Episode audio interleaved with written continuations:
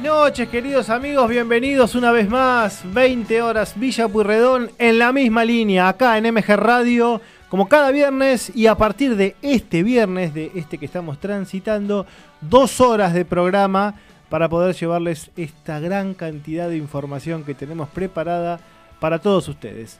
Mi nombre es Elian Rinaldi, voy a estar en la conducción del programa acompañado, acompañado acá en piso el día de hoy por Daniel Turcheto y Leonel Santos, a quienes ahora voy a saludar eh, formalmente, y también van a estar eh, del otro lado conectados con la información pertinente Alexis Santos, Gonzalo Barros y Damián Rodríguez. Daniel, ¿cómo te va? ¿Todo bien? ¿Cómo te va? Hola muchachos a todos. Eh, acá empezando el nuevo programa con esta nueva aventura de dos horas y expectante a lo que es el final de, de, uno de los cuartos de final de la Copa América. Arrancan los penales en Perú-Paraguay. Leonel, ¿cómo te va? ¿Cómo andás, Elian? Buenas tardes, noche para todos. Los saludamos a Dani, a Gaby. Hoy tenemos algo lindo para el corazón de Gaby. A ver si le gusta cómo lo preparamos.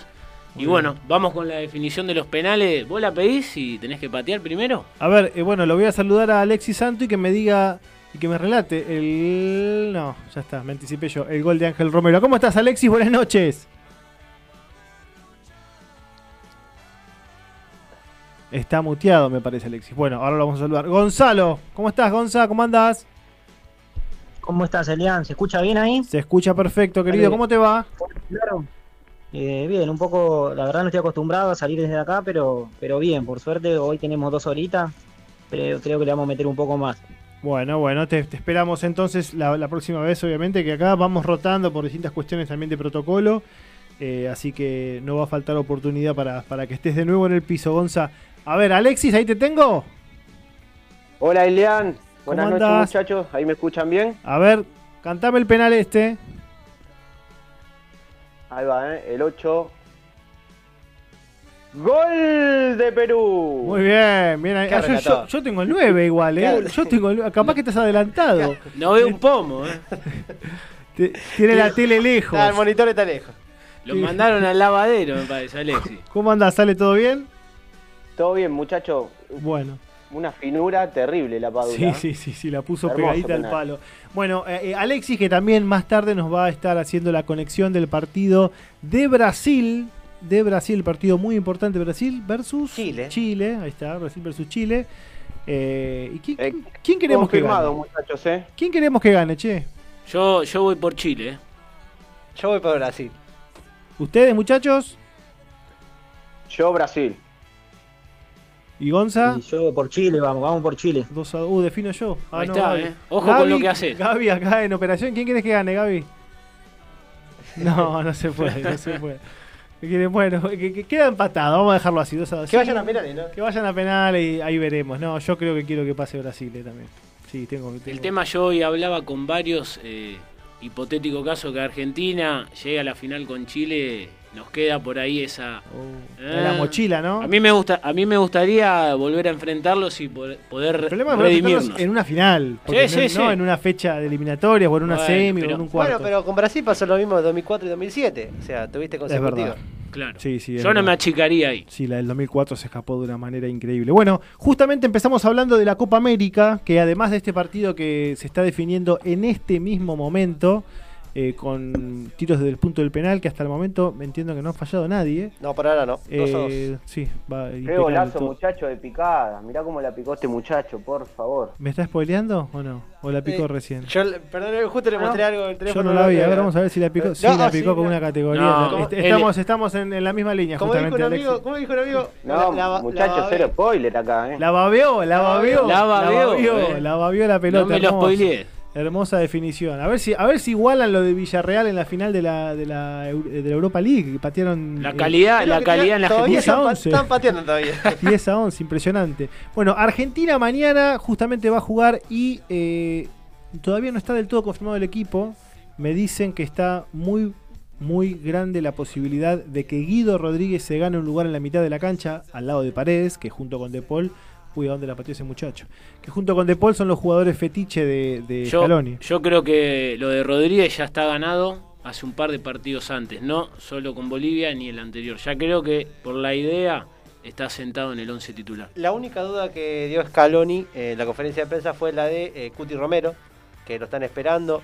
se hablaba de un posible desgarro. Eh, y en todo caso, él mismo dijo que si no llega a estar el, jugador de Belgrano, estaría Pesera en su lugar. Después la otra es la dudante Paredes y. Hay bronca. David Martínez fue el que lo, el chico de River, el que lo desvió. hay mucha bronca en Atalanta eh, por esto, porque ya venía con alguna cosita y en Atalanta estaban medio celosos de que juegue tanto. Pero ¿cómo lo controlas eso? No, pero esto, esto es imposible. Digo, los jugadores están... O sea, más que nada, siempre cuando van a la selección es, imposible que no quieran eh, jugar y no quieran prestarse a servicio. Es lógico que el equipo, pero bueno, ¿cómo haces para el jugador?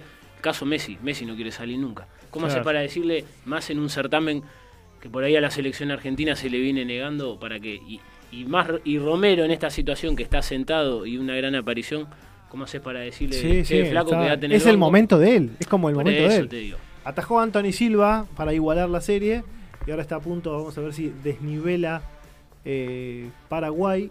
Me encantan los arqueros con pelo largo, me parece que tienen una buena cabellera. Dan miedo, sí. Sí, sí, sí. Aparte, Galese ya tiene también. Yo creo que Paraguay tuvo cinco arqueros en toda su historia. Eh, Perú. Perú tuvo cinco en toda su historia, como, máximo. Sí, sí, sí. Como máximo. Sí, no, no, no es, no ha sacado cantidad, digamos, de, Ahora, de eh, porteros. Eh, estuve. Uh, uh mirá. ¿Qué querés que te diga? Eso me hizo, ese me hizo acordar a un conocido mamá de. Samudio la metió la, la, segunda bandeja que no existe. Pero mira, hoy lo hablábamos en el grupo. Prefiero patear así como Samudio. ¿Para qué te traje? ¿Para qué te traje? Como Samudio y no tirar la famosa babé a las manos del arquero como hizo hoy Suiza. Ya vamos a hablar de eso igual. ¿eh? Eh, bueno, estábamos con el partido de Argentina, pasa que es inevitable estar con los penales enfrente en, esta definición eh, apasionante. Estuve mirando mucho programa de periodismo deportivo en general y la mayoría haciendo foco en, esta nueva versión de Messi que tanto se habla, que, tan participativo está, quizás no en las zonas más influyentes, en las zonas de definición, pero creo que sí ha encontrado en este último periodo algunos socios interesantes, caso Lo que no se sabe si va a jugar mañana. Eh, de caso Papu Gómez también. Es, ahí, hay quiere llegar. De Paul, por un lado, también en la contención, pero sobre todo Papu Gómez. Que si bien parece o da la sensación muchas veces no tener el mejor momento de su carrera en cuanto al desequilibrio individual y demás, se ve que a Messi lo mejora y Messi lo mejora a él. Tal cual, sí, se ve que se, se potencian entre los dos, eso se, se puede ver y se vio en la cancha, porque se buscaban eh, permanentemente, y bueno, así fue como Argentina consiguió el primer gol, pero aparte, eso que decís Elian es, es bueno porque Messi ha pasado con tantos jugadores en la selección y le ha costado tanto sincronizar como fue en su momento con los Dybala, esas idas y vuelta, cómo puede ser que no funcionen juntos, cómo puede ser que, que con este le cueste. Eso es importante, que Messi se sienta, eh, digamos, protegido en cuanto al juego y, pueda así potenciarse. Después, si el periodismo sale a empalagar con toda esta... A mí personalmente eso me molesta, pero digamos, bueno, Messi está, estos los jugadores están para eso, para crear, digamos, y para sacar lo mejor de sí dentro del campo de juego. Creo que también tiene que ver con la sintonía de los jugadores, porque vos lo pones a Nico González o lo pones a Di María y son jugadores de agarran la pelota y marchan. Entonces eh, Messi que necesita, cuando agarra la pelota, tener a alguien medianamente cerca. Sabe que De Paul va a ir y venir y siempre lo va a tener. Eh, lo mismo con los Chelsea, o sea, y Papu Gómez es justamente lo mismo, o sea, es un jugador cuando él va a levantar la cabeza siempre lo va a tener desmarcado. es más o menos el estilo, el estilo con el que se crió en Barcelona y con, el que lo fueron eh, rodeando. A mí particularmente lo de Nico González, por más que sea un corredor o, o tienda ahí para adelante, creo que también a diferencia de María, lo hace bien eso, que es a tratar de asociarse. Es como que entiende las dos cosas, hacer la banda y crear el juego asociado. Es muy completo y, pisa mucho el área. Claro. Eh, y eso también a, todas las descargas de Messi eh, le viene muy bien. Bueno, acaba de hacer una tajada Anthony Silva impresionante eh, al chico este que iba a jugar Independiente. Que, Cuevas. A Cueva, sí. Cueva, este es Cueva, creo que es en singular, creo que es Cueva este. Sí. Eh, tiene una de entrar, ¿eh? el, Tigre tiene unas ganas de entrar y patear uno, meter una bomba cuadrado. Berizzo también pateaba penales, ¿eh? si no me equivoco, a ver que me corrija Gaby, quizás se acuerda, yo recuerdo a Berizzo pateando penales también, no sé si en River, en River seguro, en Newell's muy probablemente también, no, no recuerdo en la selección. pero ahora cómo cotizan los técnicos argentinos en Sudamérica. Sí, sí, es increíble. Y aparte, bueno, tienen, tienen pergaminos atrás porque, bueno, Gareca ha hecho las cosas bien. En su momento Martino con Paraguay. Eh, le tocó... Gareca lo llevó a Mundial a Perú desde el sí, hacía... 80 y 78, no jugaba un Mundial. Mm. O desde el 82 o 78, uno de los dos. ¿Cómo? Después de 36 años, si no me equivoco. Sí, sí, sí, sí, 36 años, sí, una locura. Una locura. Bueno, y de esta de este cuartos de final, ¿con quién se cruza el que pase en esta llave? De Paraguay con eh, Perú, el rival va a ser justamente Brasil o Chile. Del partido que sigue. Exactamente. Y la Argentina. Terrible tapada de Gallese, muchacho. Impresionante. Terrible. Sigue cerrada la serie, eh, sigue, sigue igualada, mejor dicho. Y la Argentina que mañana va a jugar a las 10 de la noche. Eh, el rival va a ser entre Colombia y Uruguay, que jugarán a las 6 de la tarde. A mí me parece que de todos los rivales eh, posibles le tocó el más accesible. Pero no porque esté pasando un, mal momento, sino porque es el que menos trabajo de este mismo entrenador tiene. Eh, Ecuador. Ecuador. sí, sí, sí. De Alfaro que arrancó muy bien, muy bien. Había tenido buen arranque y después, bueno, mermó un poco. Eh, empezó a decaer en el funcionamiento mismo. Alfaro también se nutrió de, los jugadores que están en, buen momento en, los equipos de mayor nombre. Después, bueno, no sé, por cosas del fútbol no, no pudo encontrar el eje, pero puede ser que sea, como decís vos, Elian, se, se vio beneficio. Después, lógico, el partido hay que jugarlo. Y Argentina, Más, más que nada, con lo que le suele pasar en los segundos tiempos, no se tiene que confiar por nada en el mundo. Bueno, pasó Perú, señores. Perú ya está en semifinales de la Copa América. Acaba de eliminar por penales en una serie muy cerrada Paraguay y en un partido que fue de locos, un 3 a 3 eh, que hasta, mira, ahí se saludan justamente Berizo con el Tigre Gareca, como diciéndole impresionante. Te hice sacar del medio. Han jugado un partido, eh, para los que, que ¿eh? querían goles, que decían que la Copa América venía flojita, flojita. Sí, es que es verdad, la Copa América, encima si tenés el contrapunto con la Euro, que venía bastante más entretenida, este ha sido un partido fuera de lo, de lo común en esta Copa y, y bueno. Creo que que sí, de, continuar Berizzo tiene un lindo proyecto Paraguay. Sí, sí, sí, yo me acuerdo que cuando se fue el Tata, cuando se fue el Tata, un poco el, mensaje era que no había un recambio mm. después del 2011, cuando pierde la final de la Copa América con Uruguay en cancha de River. Y, parece que está eh, apareciendo una, nueva generación justamente de, futbolistas paraguayos interesantes. Pero bueno, en esta oportunidad, por un poco el azar de los penales, no, no pudo avanzar y va a ser Perú quien otra vez esté en instancias eh, importantes de Copa América, que la anterior jugó la final con Brasil, si no me equivoco. Eh, y había hecho una muy muy buena copa que no viene bien en eliminatorias, pero bueno, en los mata-mata parece que se hace no duda. Aparte de Perú eh, tampoco había arrancado bien, arrancó muy mal el certamen y bueno, hoy ya se mete en semifinales. Para ustedes, los penales, ¿es azar ¿O tiene que ver mucho con, los jugadores? 60% azar, 40 los jugadores para mí. Para mí 60-40. Para mí, ¿eh? Porque hoy por hoy se estudia. O sea, si todos estudian a los pateadores, están todos en igualdad de condiciones. Claro. no, y también se estudia también a los arqueros. Por ejemplo, cada 10 penales, eh, tal arquero se tira 8 veces a la derecha. Tal, cual, sí, sí, porque eso también está bien instaurado. Se habla mucho también si, si hay que atribuirle a la casualidad y después, bueno, a las condiciones de los jugadores. Pero es un poco de todo. En este contexto sin público también eh, para mí hace una diferencia. Eh. A favor del pateador. Eh, Quita un poquito de presión nivel. Sí, sí, sí, sí, sí, porque en los penales la, presión del público es Eso, mira, después cuando lleguemos a la Euro, hoy en la definición de Suiza y España, por momentos que había público, no estadio completo, pero uno se da cuenta que lo que percibía el jugador era nerviosismo. De ambos lados, ¿eh? Bueno, entonces repetimos el horario del partido de mañana de Argentina. A las 22 horas. Tarde, ¿eh? Demasiado tarde. 22 Para la sopa y a dormir. Decir que es sábado, si hace frío, está para un guisito de lentejas con chorizo colorado, panceta Una copita de vino, el, vino que a ustedes les guste. Bueno, Vamos a dar las vías de comunicación que nos olvidamos hoy de dar las vías de comunicación, Leonel, así que. Vamos, vamos con ello. Tenemos el WhatsApp al 11 70 52 196 y después nos pueden escribir al chat de la radio, MG Radio, y a la aplicación misma. Ahí vamos a estar recibiendo los mensajes que quieran, lo vamos a estar leyendo, intercambiando. Tenemos un mensaje a Bani de Recoleta, siempre nos escucha. Dice, espero que eh, esperen que se me perdió un poquito el mensaje. Escuchándolos como cada viernes, soy muy futbolera. Para mí Guido Rodríguez tiene que ser titular. Le dio equilibrio al equipo que lo flanqueen Paredes y De Paul.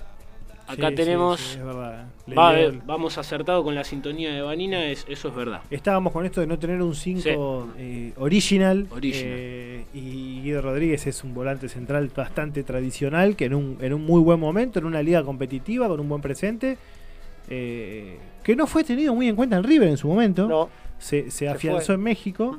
Se afianzó en México. No recuerdo en qué equipo. ¿En Tigres? No. Eh, en Tigres estaba Guido Pizarro. Me estoy de Guido. En Tigres estaba el de Lanús Pizarro. me estoy confundiendo de Guido. Eh, se, se, afianzó en México y en España encontró también su, zona de confort y la verdad que muy bien por él. Y es el, el que quizás hace cambiar un poco el esquema porque poniéndolo a él hay que ver qué pasa con lo Chelso. Paredes no va a salir, De Paul tampoco, son fijas del, del, del técnico. Eh, así que veremos. Es lo más probable que juegue Guido Rodríguez al lado de Paredes. Después de River va a Tijuana y después pasa a la América de México. Ah, Tijuana, ahí está, Tijuana. Bueno, mientras estamos viendo, no sé si tiene la posibilidad de ver la, expulsión de este chico ex Lanús que juega en Palmeiras. Eh, Gustavo Gómez. Gómez, ahí me decían los chicos en, casa. Gómez, se le eh, salió la, agarró con el árbitro. Se le salió la cadena y lo, quería, lo quería trompear. Es ¿eh? para que Conmebol meta un poquito ahí el, el, pie, el pie en el acelerador, así se dice, y que tome alguna medida importante. Pero ¿cómo, eh, ¿cómo, lo parás a semejante muralla? ¿Arroja y Judy? Eh, ¿Y qué? Hay que ver si a Pitana se le hace el malo así. Ah, ahí, está en igualdad de condiciones. te, aparece un Fasi, ¿viste? un Furchi, un, un, Basi, Basi, era el colorado de brazos cortitos, Basi. Y Te aparece el pato Pitana y. Claro, ¿eh? aparece Pitana y mete miedo. O el, el brasilero ese brazudo, ah, que, es, famoso. Eh, no me acuerdo el nombre ahora. Te mete una trompada, te manda. Está más para te, te manda Maracaná. Tenemos un mensajito más, Elian. Dale. Jonathan de Palermo dice: No me gustaría otra final con Chile. Prefiero quedarme con esa espina clavada que volver a perder. Por otro lado, Brasil estaría bueno que se quedara fue. Entonces quiere que salga campeón Chile, Jonathan, claramente. o Perú, no sé. O Perú. o Perú. O Perú, Yo prefiero que salga campeón Perú, obviamente. Bueno, eh, vamos a hablar de la Eurocopa, que también está en instancias decisivas de cuartos de final. Hubo varios partidos en el día, dos partidos en el día de hoy. Hay más partidos mañana. Y ya, ya empieza a tomar color, como siempre, los equipos de más eh, historia en el alto rendimiento tienden a aparecer en esta, en, esta etapa. Así fue hoy como, por ejemplo, Italia ¿sí? le tiró la, chapa y la historia a Bélgica y lo dejó afuera a un equipo que era firmemente candidato por, por cómo está conformado y cómo viene jugando. Pero Italia pasó. Y en el otro partido también España, que lo tuvo casi en un arco por lo menos todo el segundo tiempo y el suplementario a Suiza, le terminó ganando desde los tiros desde el punto del penal. Esta vez Sommer no pudo. No, lo de Sommer fue increíble porque aparte eh, tuvo una gran actuación, fue pilar y sustento del equipo.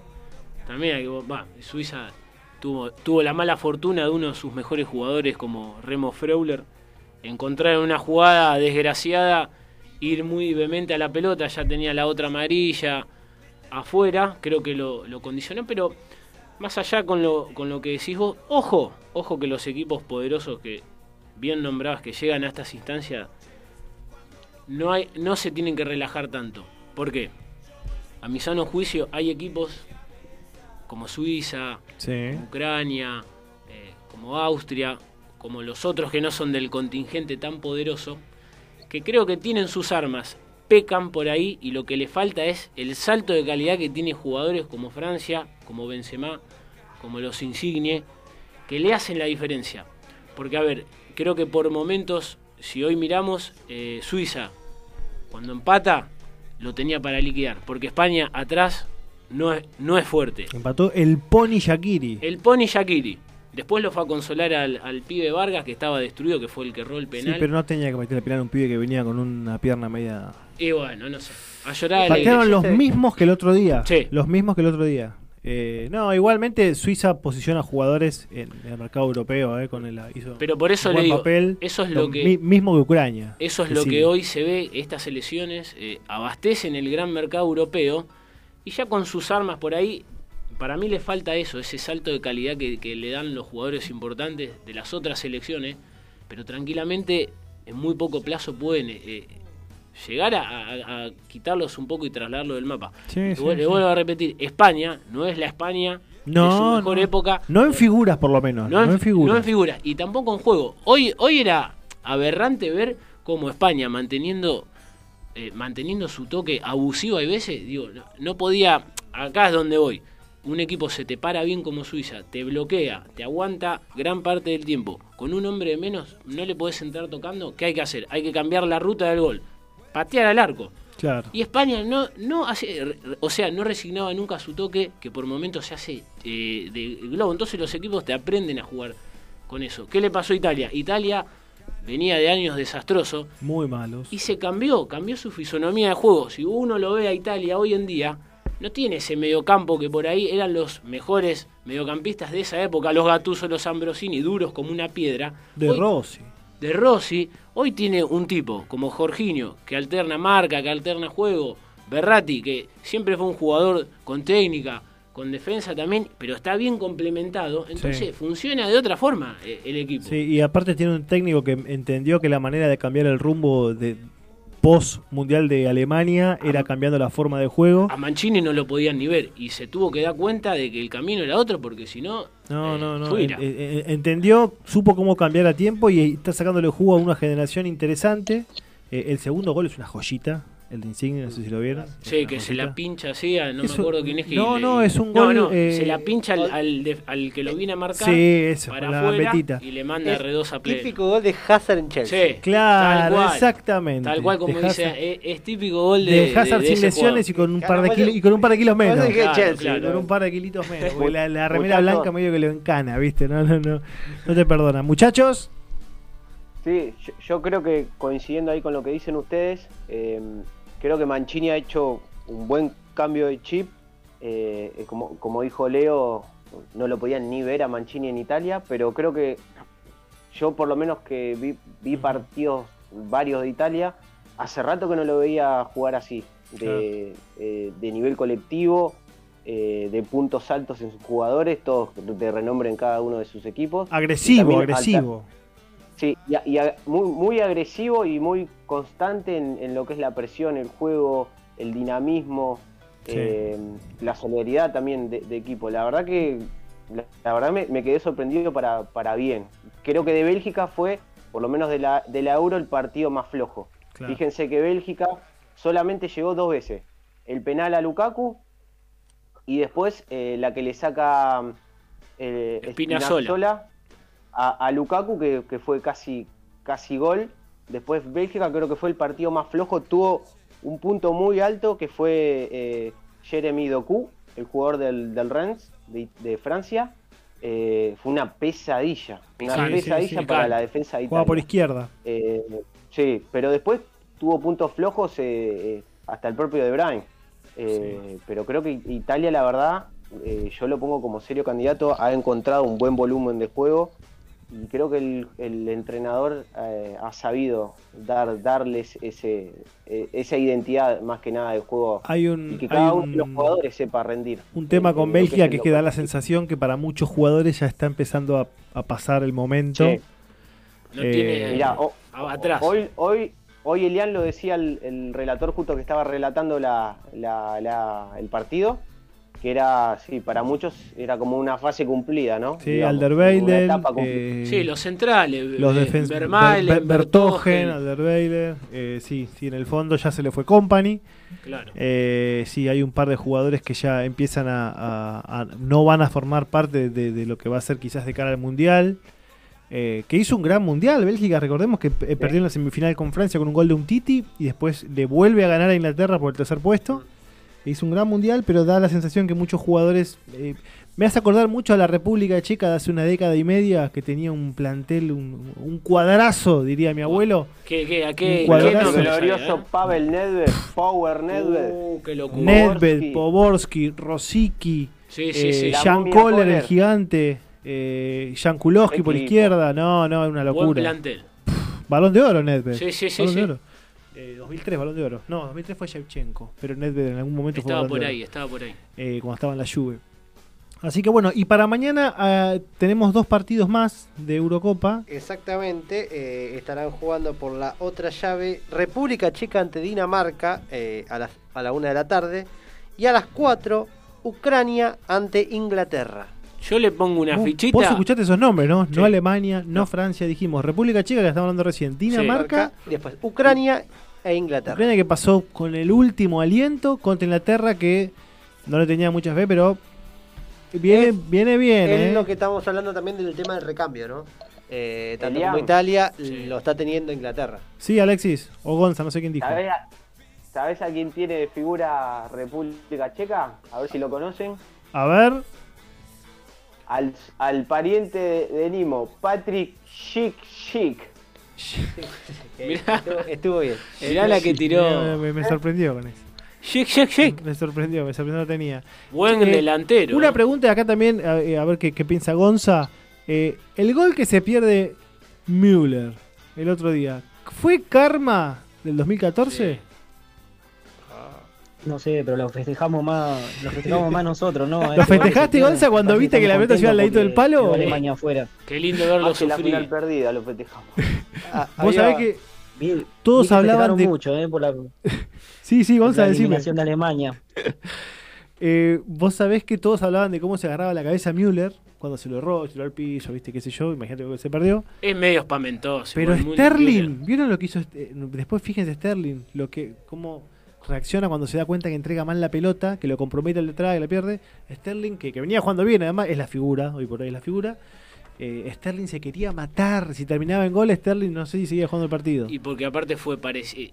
Si era gol, era parecida a la de Pogba el otro día con Suiza, que se la, el, el último gol se la cortan a él y Sí. se quería morir. Sí, sí, es verdad, que venía a hacer Y un golazo encima. Venía a hacer una pepa terrible y bueno. Bueno, está, está linda la Euro, ¿eh? hay, hay grandes posibilidades de que haya un campeón nuevo. ¿eh? Y aparte recordemos que está bastante repartido acá, no es que tiene Sí. como en los mundiales o como en la Copa América, No, sino mirá, que está hoy- muy parejo. Italia la ganó una sola vez, Sí, España está- la ganó dos. Hoy estaba viendo yo. Alema- Tres, Alemania España, tiene tres. Checa tiene una. Ha, ha sabido ganar el certamen. No, no sé bien el año. pero Dinamarca tiene una Cuando también. era Checoslovaquia. Cuando era Cuando era Checoslovaquia. Checoslovaquia. Yugoslavia también. La vieja Yugoslavia. Eh, sí, está muy. re- Bueno, eh, si querés Ucrania, cuando era parte de la Unión Soviética, también ganó una. Eh, Eso. Pero bueno, eh, Shevchenko como técnico está logrando cosas muy interesantes. Fue emotivo el partido de Ucrania porque lo fue a buscar hasta el último momento. Eh, uno de los jugadores más importantes es el zurdo que juega en el Chelsea, el Sinchenko. Sinchenko, la verdad. En el City. En el, en el City, perdón, en el, en el City. Cara de muñeco Sinchenko. Eh, un recorrido interesante. Es más, en la selección juega casi de win izquierdo, no es tres. Claro. O Sí, sea, es tan figura, tiene- hace tanta si no diferencia me- en su selección, juega más adelante. Bueno, Si muchachos, no me equivoco, tiene Malinowski, ¿no? Malinowski, sí, Atalanta. sí, tiene, Eh, tiene mucho Senko, un par de Oski y un par de Ib. Termina. Muchachos, cerramos el tema Copa América, Eurocopa. Copa América seguramente después estemos hablando un poquito del tema Messi y su renovación, que tiene que ver con un integrante de la Copa América. Pero vamos a, ahora vamos a hacer un cortecito chiquitito. ¿sí? Vamos con los separadores. Vamos a dar la información del ascenso. Y enseguidita volvemos con el mercado de pases del fútbol argentino.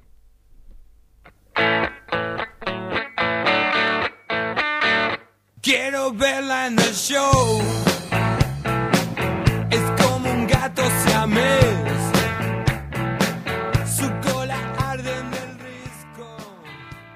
¿Hasta dónde llegaré? Es difícil de creer.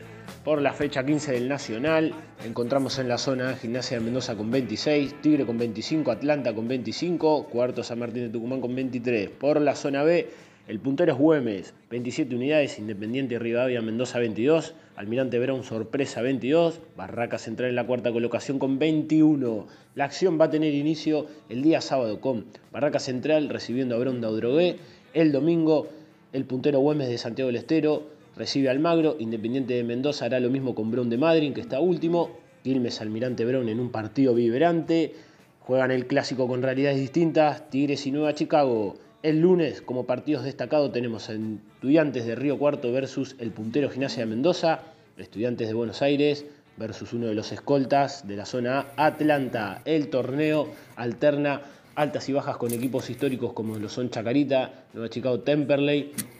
Por otra parte, alberga buenas posiciones para equipos del interior como Gimnasia de Mendoza, Güemes de Santiago del Estero. Es un campeonato que promete lucha y dará que hablar.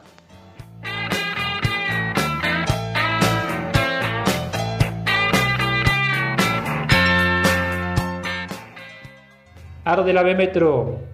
Por la fecha número 16, Colegiales le ganó 1 a 0 a Casuso, Los Andes empató 0 a 0 contra Sacachispas y Villa San Carlos también empató 0 a 0 contra Deportivo Merlo. En las principales posiciones y a falta de una fecha, Colegiales marcha primero con 28 puntos, mientras que Sacachispas lo sigue con 27, Los Andes con 26, al igual que Deportivo Merlo, y JJ Urquiza con 25 puntos. En la última fecha se enfrentarán Puntero y Escolta, Sacachispas y Colegiales, mientras que Los Andes hará lo propio con JJ Urquiza y Deportivo Merlo enfrentará a Armenio. Sí o sí, tendremos un campeón.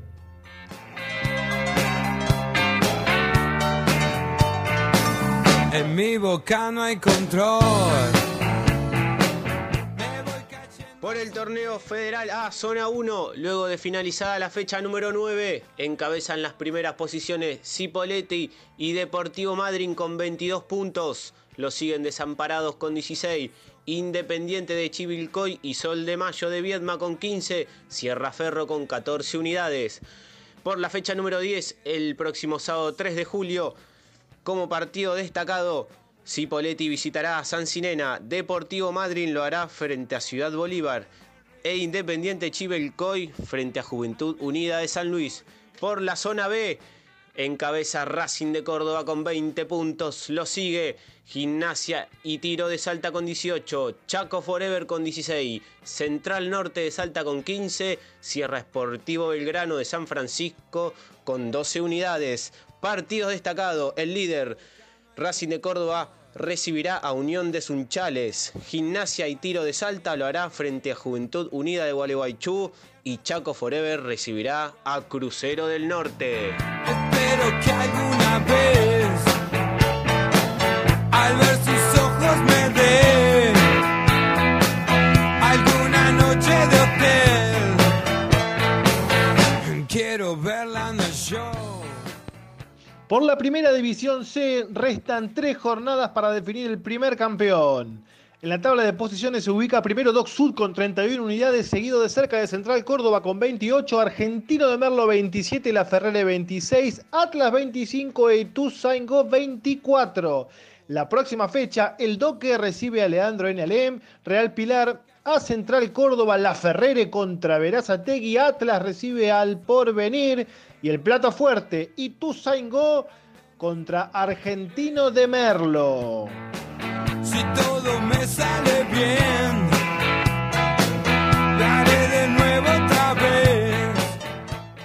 En la primera de Puerto Nuevo sigue siendo el único puntero y lidera la tabla con 14 puntos.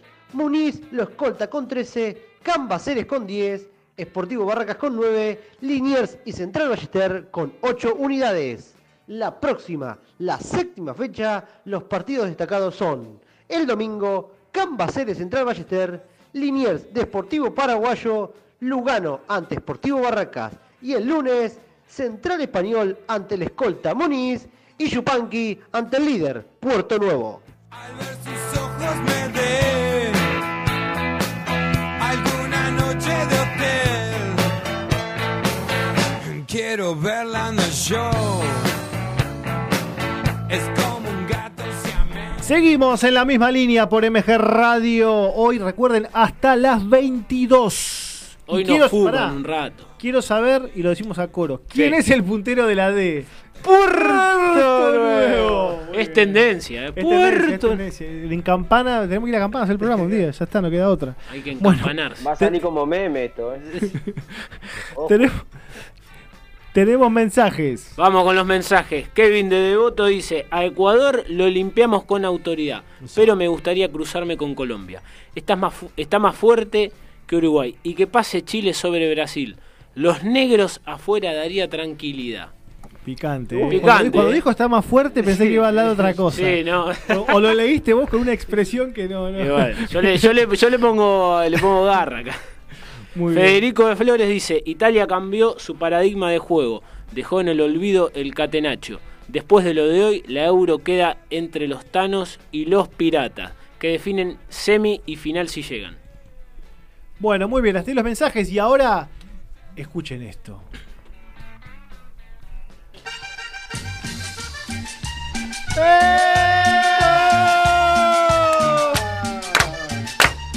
Se armó la clandestina acá, ¿eh? Fútbol argentino, papá. ¡Qué lindo! Con esta entrada gloriosa presentamos el mercado de pases del lo que más nos importa, el mercado de pases de nuestro querido fútbol argentino. Y arrancamos alfabéticamente con el equipo El Tiburón de Mar del Plata, Aldo Civi. Bueno, para arrancar con el equipo de Fernando Gago, eh, sigue con las incorporaciones de, digamos, hasta la última semana, no, No no para. tiene cara- no tuvo cara nueva. Recordamos que José de Becchi vino de San Lorenzo, Colochini que llegó libre, Francisco Cerro, Alejandro Aranda y Martín Cauterucho. Hay que recordar las bajas que tuvo, que era la de Ro- Rodrigo Contreras, Luca Di Giorgio, Nico, eh, Nahuel Sherry y Jonathan Junque. Muy bien, muy bien, muy bien, muy bien. Seguimos entonces alfabéticamente, nos tocaría la Asociación Atlética Argentino Juniors. Exactamente, por el bicho de la paternal. La única cara nueva que tiene eh, Gabriel Milito es la de Enzo Kalinski. Eh, después, eh, las bajas que tuvo, eh, las de Matías Caruso, que recordamos se había retirado. Iván Colman, Matías Pisano, que está en Grecia. Y Juan Ramón Pucheta, que se fue préstamo a Tristán Suárez. Muy bien, muy bien, muy bien, muy bien. Dale, dale un poquito más, Gaby, dale un poquito más. Dale, dale. Mandale, Gaby. Power, dale power. ¿Este sabes cómo se llama? El tigre sabanero. Anda buscando el tigre sabanero. Seguimos por el lado de Sarandí. Exactamente, por el lado de Arsenal, eh, las caras nuevas que tiene ahora son la de Dardo Milok, la de Nico Mazzola, Daniel Zapa, Valentín Larrarde y Gastón Mancilla. Muy las bajas que tuvo el conjunto Sarandí, la de Jonathan Candia, Alejo Antilev, Lucas Necul, Jesús Zoraide y Nico Navarro. Atlético Tucumán. Que estaba esperanzado hasta la semana pasada con el Pulga, pero, Pero no. agarró. No hay fue pulga, no hay No garrapata, hay no hay nada, nada. no hay nada.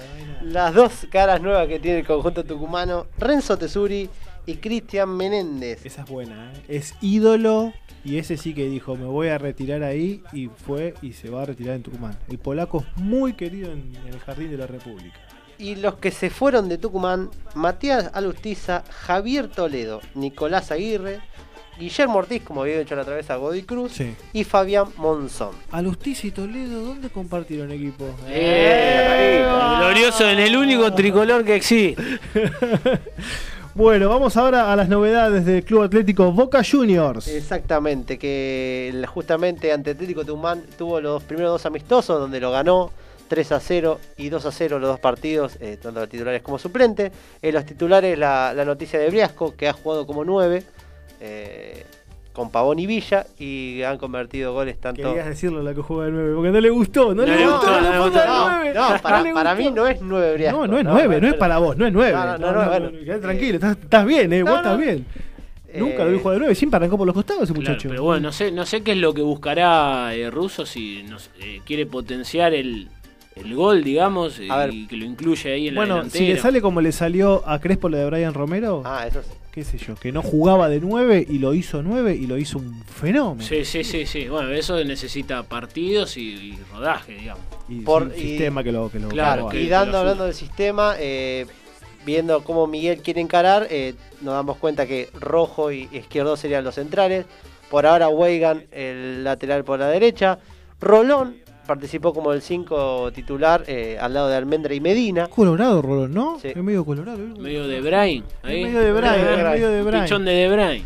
Bueno, vamos a ver. Bueno, ahí- ahí por lo colorado. Físicamente, Claro, decimos, claro. Ah. Bueno, para recordar las llegadas del conjunto de Miguel Ángel Russo, eh, la de Weigan, eh, como bien decíamos, Nicolás Orsini, que va a estar sumando minutos ahora con la reserva, eh, no, no pudo entrenar a la par, y va a tener un par de minutos ahora en los próximos amistosos. Y la que dijimos, la de los ex Huracán, Norberto Briasco y Esteban Rolón.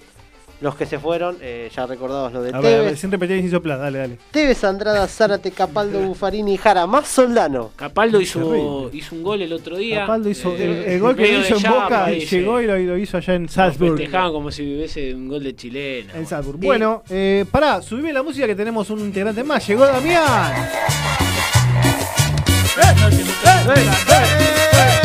Cartagena, Colombia. Esto se escucha allá en Varela. ¿Eh? Damián, ¿cómo estás, Dami? ¿Cómo están? ¿Todo bien? Bien, ¿ustedes cómo están? Eh, Perfecto, acá de, fiesta. De fiesta, sí. No es una estamos quiero todo todo legal, eh, tranqui, tranqui. Bueno, Dami, ahora todos los enseguidita quiero te, te voy a dar paso para, para tus equipos. Ahora vamos con Alexis, que nos va a comentar y a contar, mejor dicho, qué está pasando en la zona sur de Gran Buenos Aires con el elenco de Sanguinetti, con Banfield. Es así, Elian. El equipo del taladro de la zona sur, por el momento, incorporó a tres jugadores.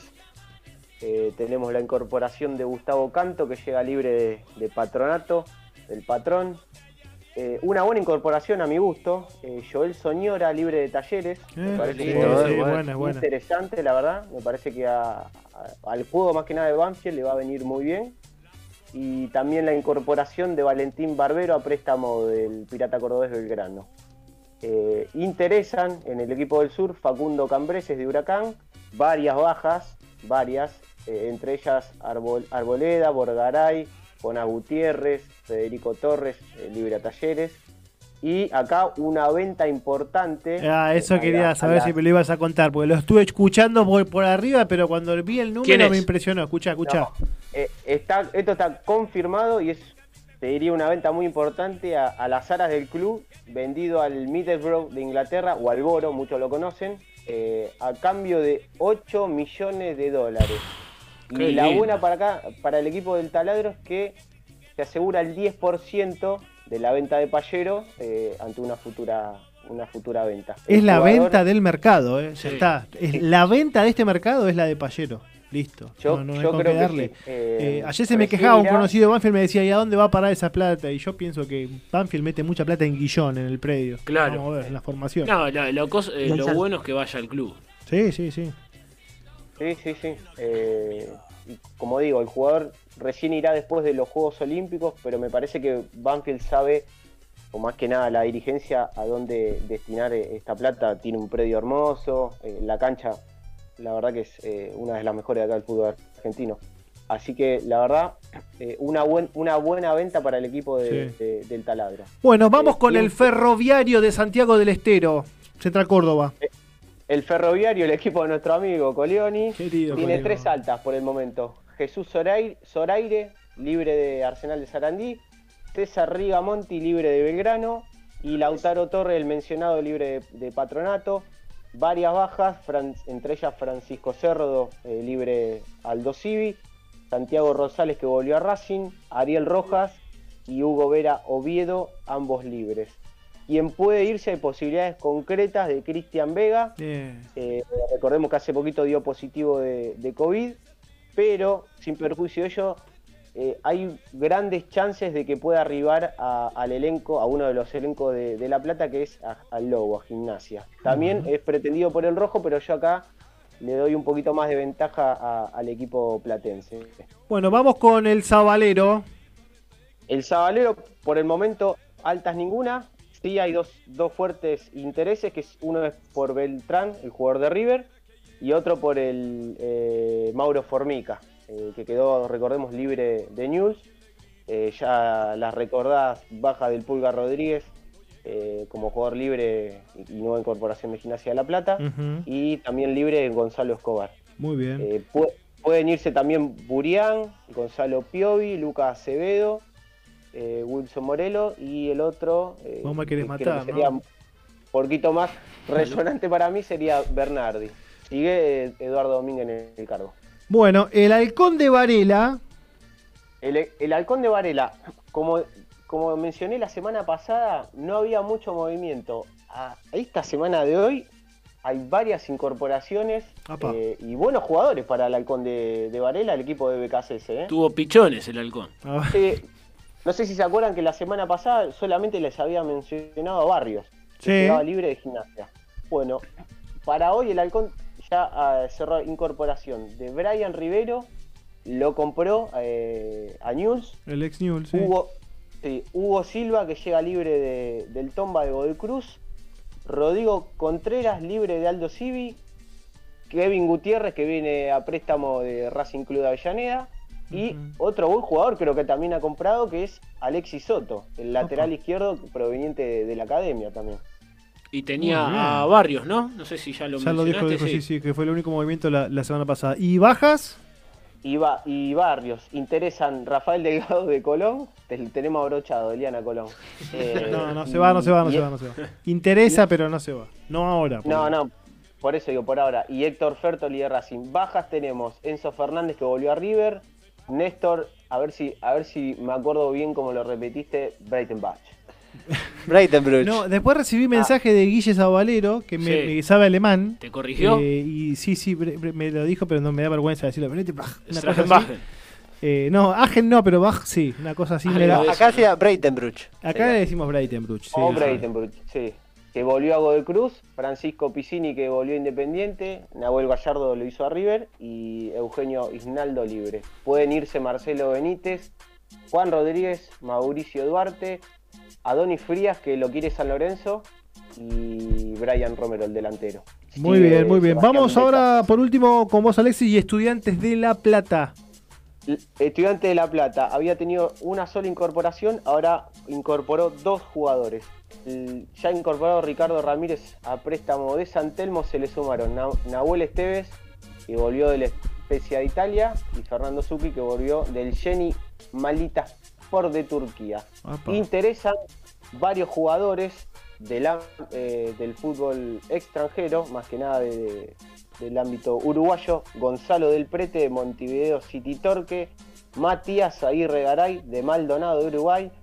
Y Silvio Martínez de Defensores de Belgrano. Varias bajas para el equipo platense, Darío Sarmiento vendido al Manchester City, Lucas Rodríguez libre al Tijuana de México, Martín Cauterucio libre al Dos Civil de Mar de Plata y Enzo Kalinsky libre a Argentino Junior. Pueden irse Federico González, Mauro Díaz e Iván Gómez. La buena sigue el ruso Ricardo Zielinski. Muy bien, Alexis, muchas gracias. Y ya está por arrancar el partido de Brasil, así que cualquier cosa nos comentás. Ahora sí, vamos, si tenemos tiempo, vamos con Gonzalo, eh, que nos va a contar las novedades o cómo está al día, mejor dicho, el mercado en Gimnasia y Esgrima La Plata. Gonza, ¿te tengo ahí? Se fue con el pulga. Ahí estoy, ahí estoy, estoy. Está bailando. Ahí está, ahí está, ahí te tengo ahí te escucho bien. acá. Puede ser que tenga, si no me equivoco, Huracán. Eh, Vamos, Elian, vamos con el globo. vamos con- Dale. Las altas lo tengo a Lucas Vera, que llegó a préstamo de Lanús. José Luis Gómez, que también viene libre del conjunto Granate. Jonathan Candia, que quedó libre de Arsenal. Enrique Triverio, libre del Toluca mexicano. Fabián Enríquez, que vino de Godoy Cruz. Y Jonás Acevedo, de Quilmes. Muy bien. Bueno, las bajas, Renato Sibeli, que colgó los botines. Mm, Bueno, los nombrados ya Briasco y Rolón, que pasaron a Boca. Andrés Chávez, que quedó libre. Juan Garro se fue a préstamo a News. Y Diego Mendoza también quedó libre. ¿Cuánto, cuánto jugador libre, Interesan. ¿no? ¿Cuánto jugador libre todos los clubes? Alexander terrible. Domínguez de Vélez. Marcos Díaz de Talleres y Joaquín Ochoa Jiménez de Atlanta.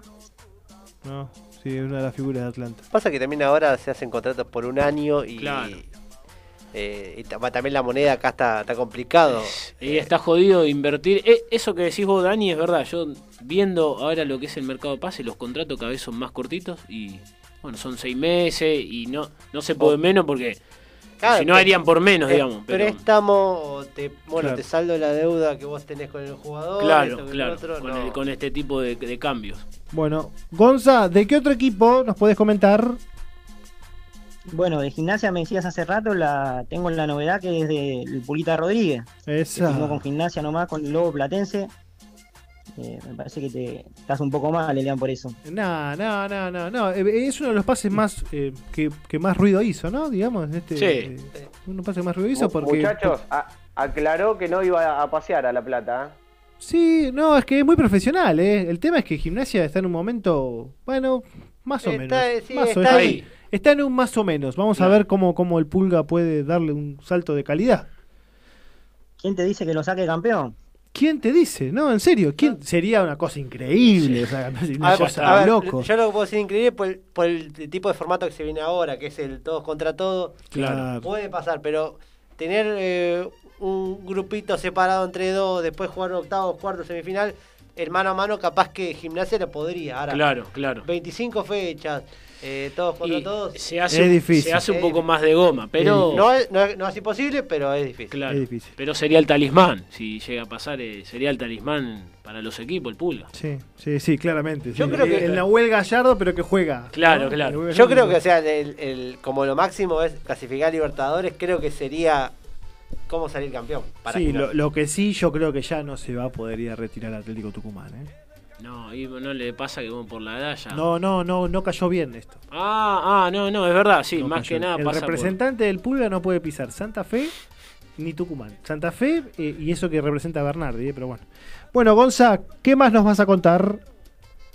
Bueno, ahora vamos por el lado independiente. Dale. Tenemos la, Vos, vos, la alta de. Lazo, que quedó libre de Rosario Central, y de Francisco Piscini, que volvió de Defensa y Justicia. Ujú.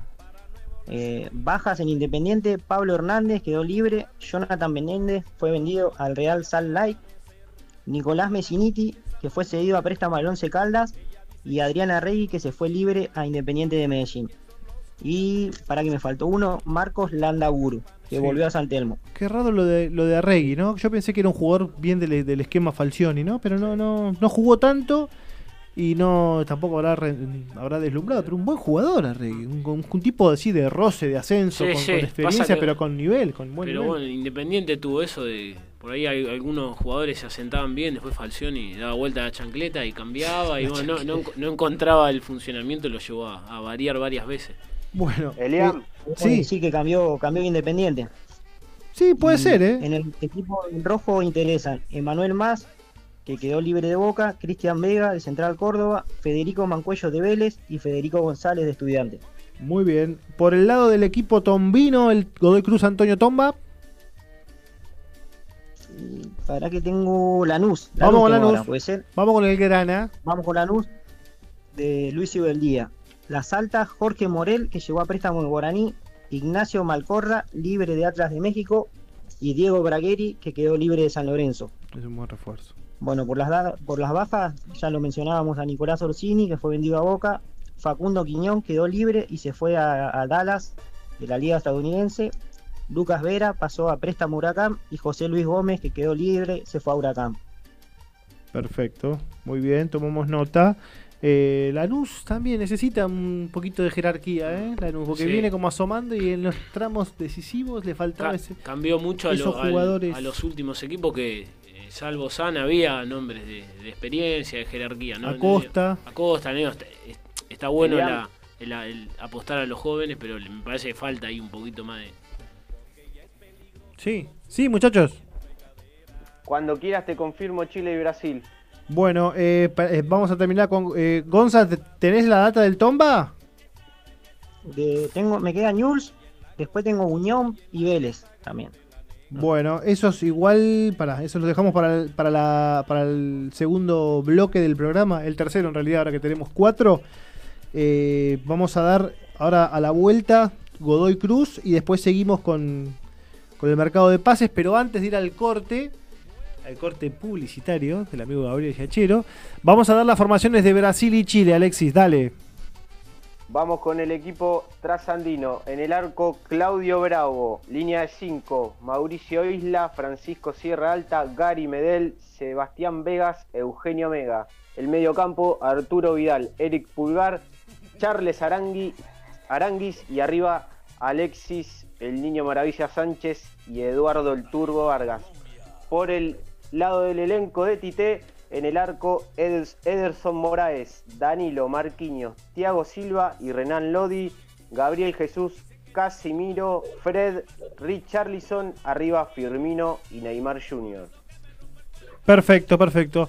Bueno, eh, ahora volvemos con la información. Vamos a hacer un corte chiquitito, ¿sí? El corte de en la misma línea, acá en MG Radio, y enseguida seguimos con lo que queda del mercado de pases y con las nuevas secciones del programa.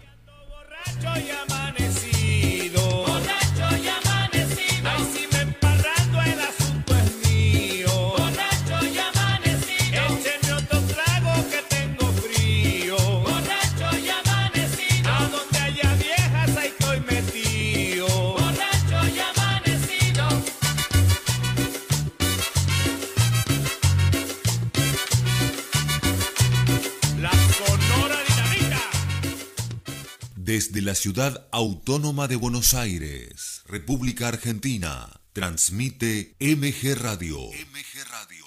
MG Radio. www.mgradio.com.ar Mabel Rodríguez, clases de canto, interpretación, trabajo corporal y vocal. Comunicate a nmabelr@hotmail.com o al Instagram arroba nmabelr. Animate con Mabel Rodríguez.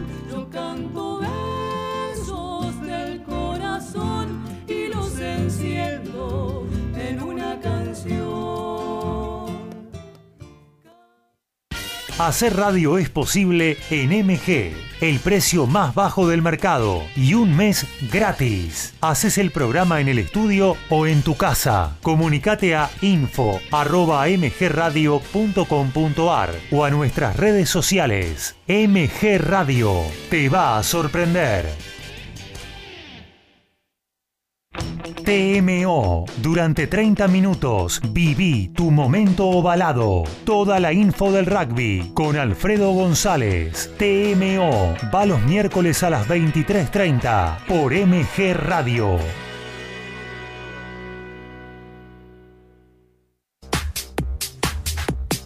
Macheando Radio. Columnas, entrevistas, invitados, humor. Prendete a Macheando Radio. Los sábados a las 17 horas por MG Radio.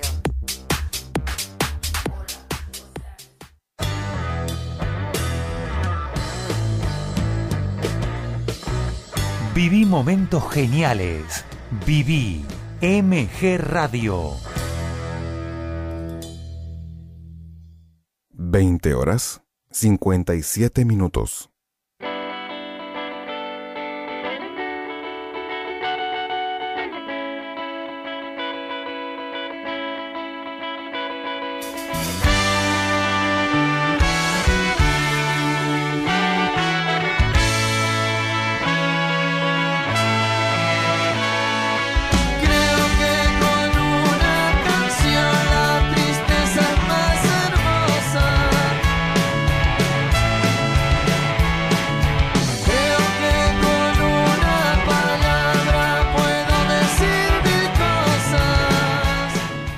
Seguimos en el tercer bloque, en la misma línea, en la nueva hora que está por empezar, junto con el partido de Brasil y Chile.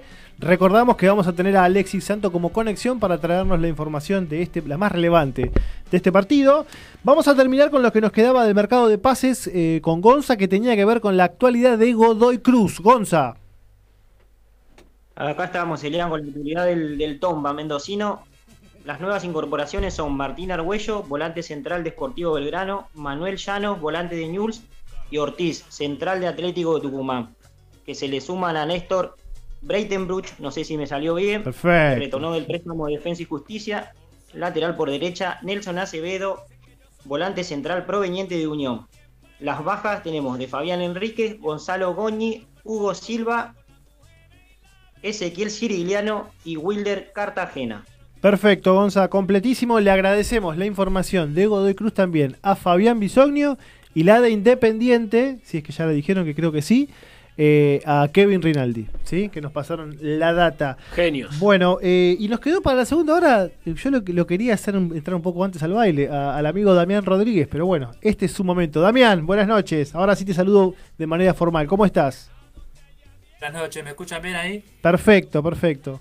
Dami, bueno... todo, eh, quería, perdón, Eliana, ante todo les quería desear un feliz día al periodista, que no... Periodista deportivo, eh, perdón. Ah, es verdad, es que Pa- hay tantos días. De, pasa, de- Dami, que tenemos no. la radio, periodista, Sí. periodista No, deportivo.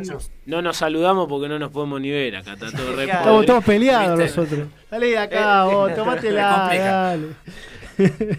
bueno, Dami, eh, tenés de varios equipos información. Arrancamos con Newell's Old Boys. Newells en esta semana pudo abrochar a Juan Garro, que es el ex eh, delantero de Huracán, donde no tenía muy mucha continuidad, pero bueno, venía jugando de todas formas. Seguramente va a tratar de ser eh, eh, compañero de ataque de Jonathan Cristaldo, de Maxi Rodríguez. Por el lado de las bajas, tenemos que decir que Mauro Formica va a dejar el club, o ya dejó el club, y de todas formas ya tiene una oferta de parte de Colón. ¿sí? Otro que dejará el club es Matías Orihuela. Lo que comentó recién eh, Gonzalo Manuel Llano irá a Godoy Cruz. Julián Marcioni se marcha a Platense. Brian Rivero, como ya dijimos hace un rato, eh, fue vendido a Defensa y Justicia. Y otro que queda libre es Manuel Guanini, el defensor alto. Sí, sí, sí. Ex gimnasia, Guanini.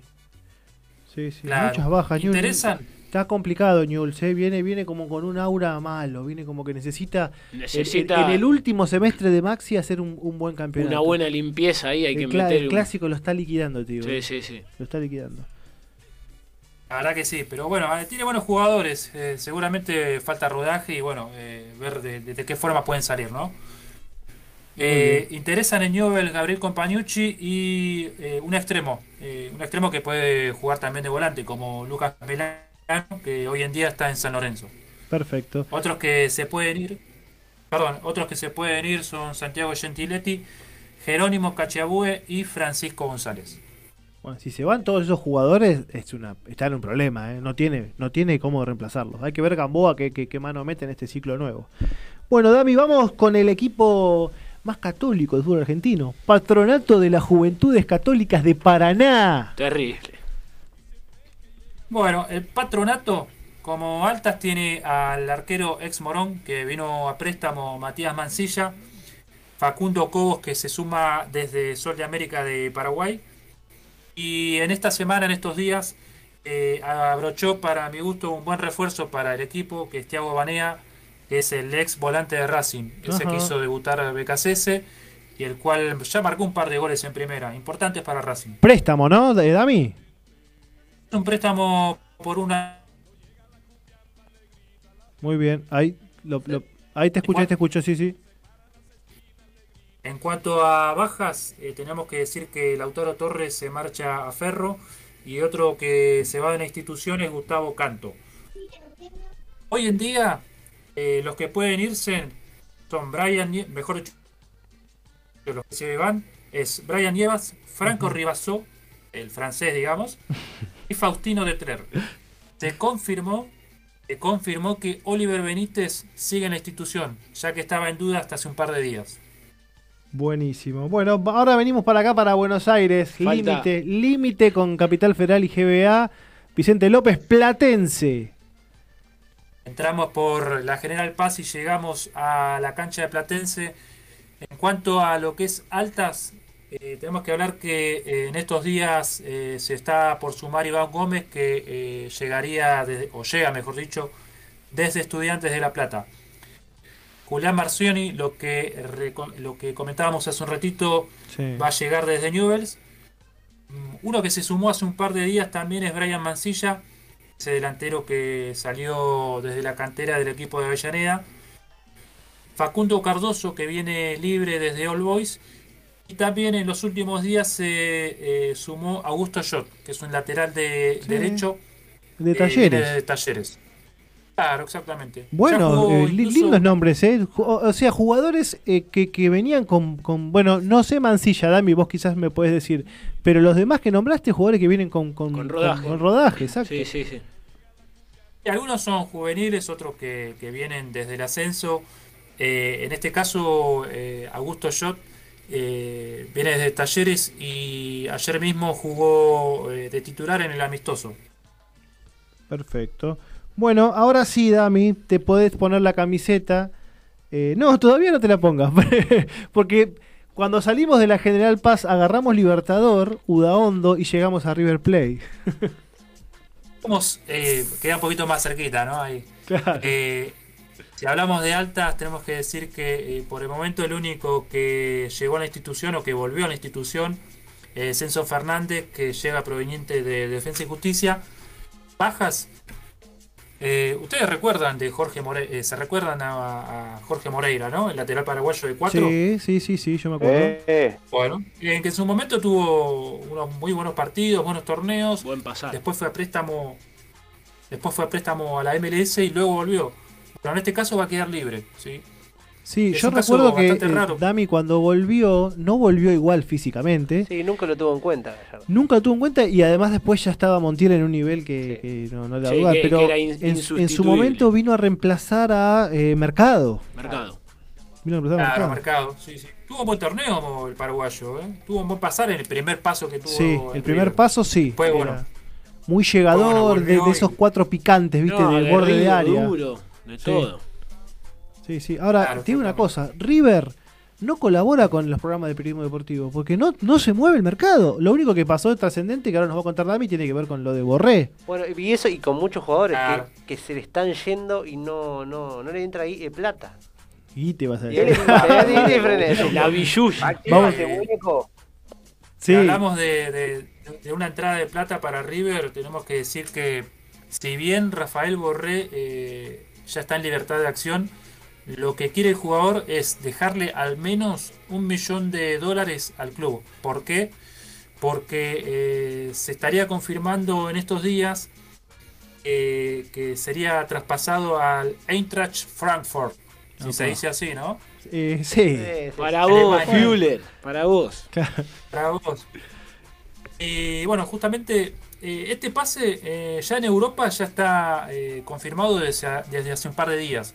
Acá en el país por el momento quieren tomarlo con más cautela para que el jugador, bueno, eh, firme de una vez y se termine de confirmar el, el pase, ¿no? A mí me gustaría sacar al aire un hincha de River que me diga qué piensa de esto. Porque te doy un palo verde de onda porque me, me viste vidriera y me voy. Obviamente es un palo verde, es una montaña de plata en este mercado. Pero para mí a River le está generando un perjuicio.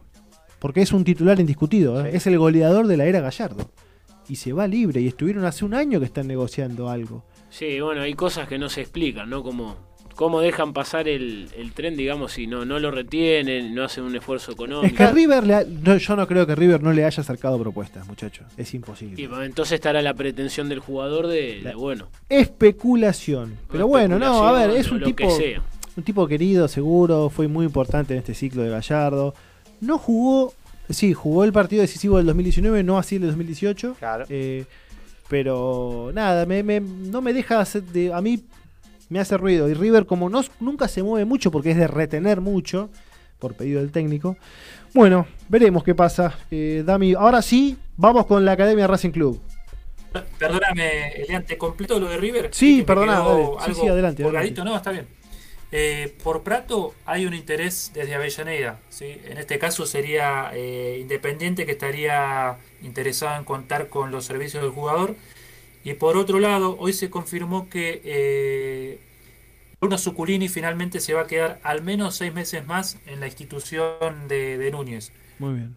Eh, se había hablado en la semana de un interés eh, del Cremonese de Italia, de la segunda división, en el jugador, pero finalmente eh, Gallardo le pidió al jugador que, que se quede por lo menos seis meses más.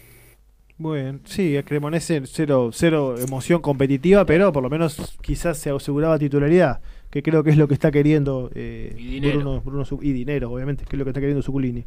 Bueno, eh, Dami, antes de Racing, Alexis, actualizanos en Brasil, por favor. Sí, Elian, 8 minutos del primer tiempo, partido entretenido, la tuvo recién Brasil, un Brasil que está presionando más que Chile y atacando constantemente. Perfecto. Ahora sí, Dami, vamos con la actualidad de Racing.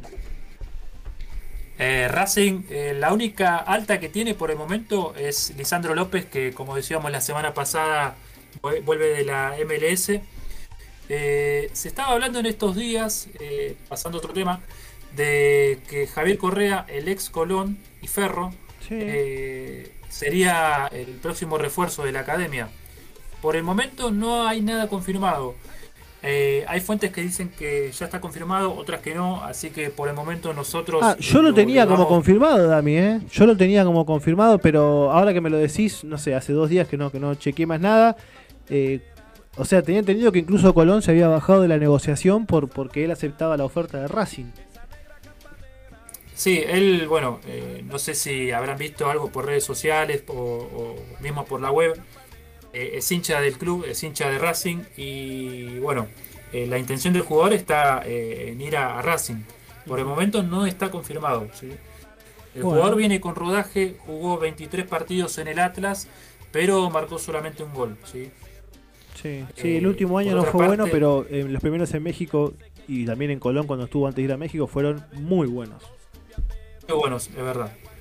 Bueno, Eh, Dami, otro- eh, y de y para, que y- sí, sí. Perdón, te interrumpí.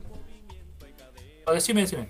No, de, de bajas, porque veo que también Racing tampoco se está moviendo tanto, ¿eh? Está muy estático. Muy Es que en realidad, o sea, ¿quién se movió demasiado? Sí, o sea, está- eh, está por- muy- Todos los equipos vos dijiste, menos argentinos, se movieron un montón. Los que dijo Alexis Ah, también, bueno, Gonza, pero, tiene- pero- pero todos libres, o sea, eh, Sí, son dos sí, jugadores sí. a eso. No hay, no hay grandes erogaciones Claro, de dinero, claro. claramente. Es que no hay dinero, me parece.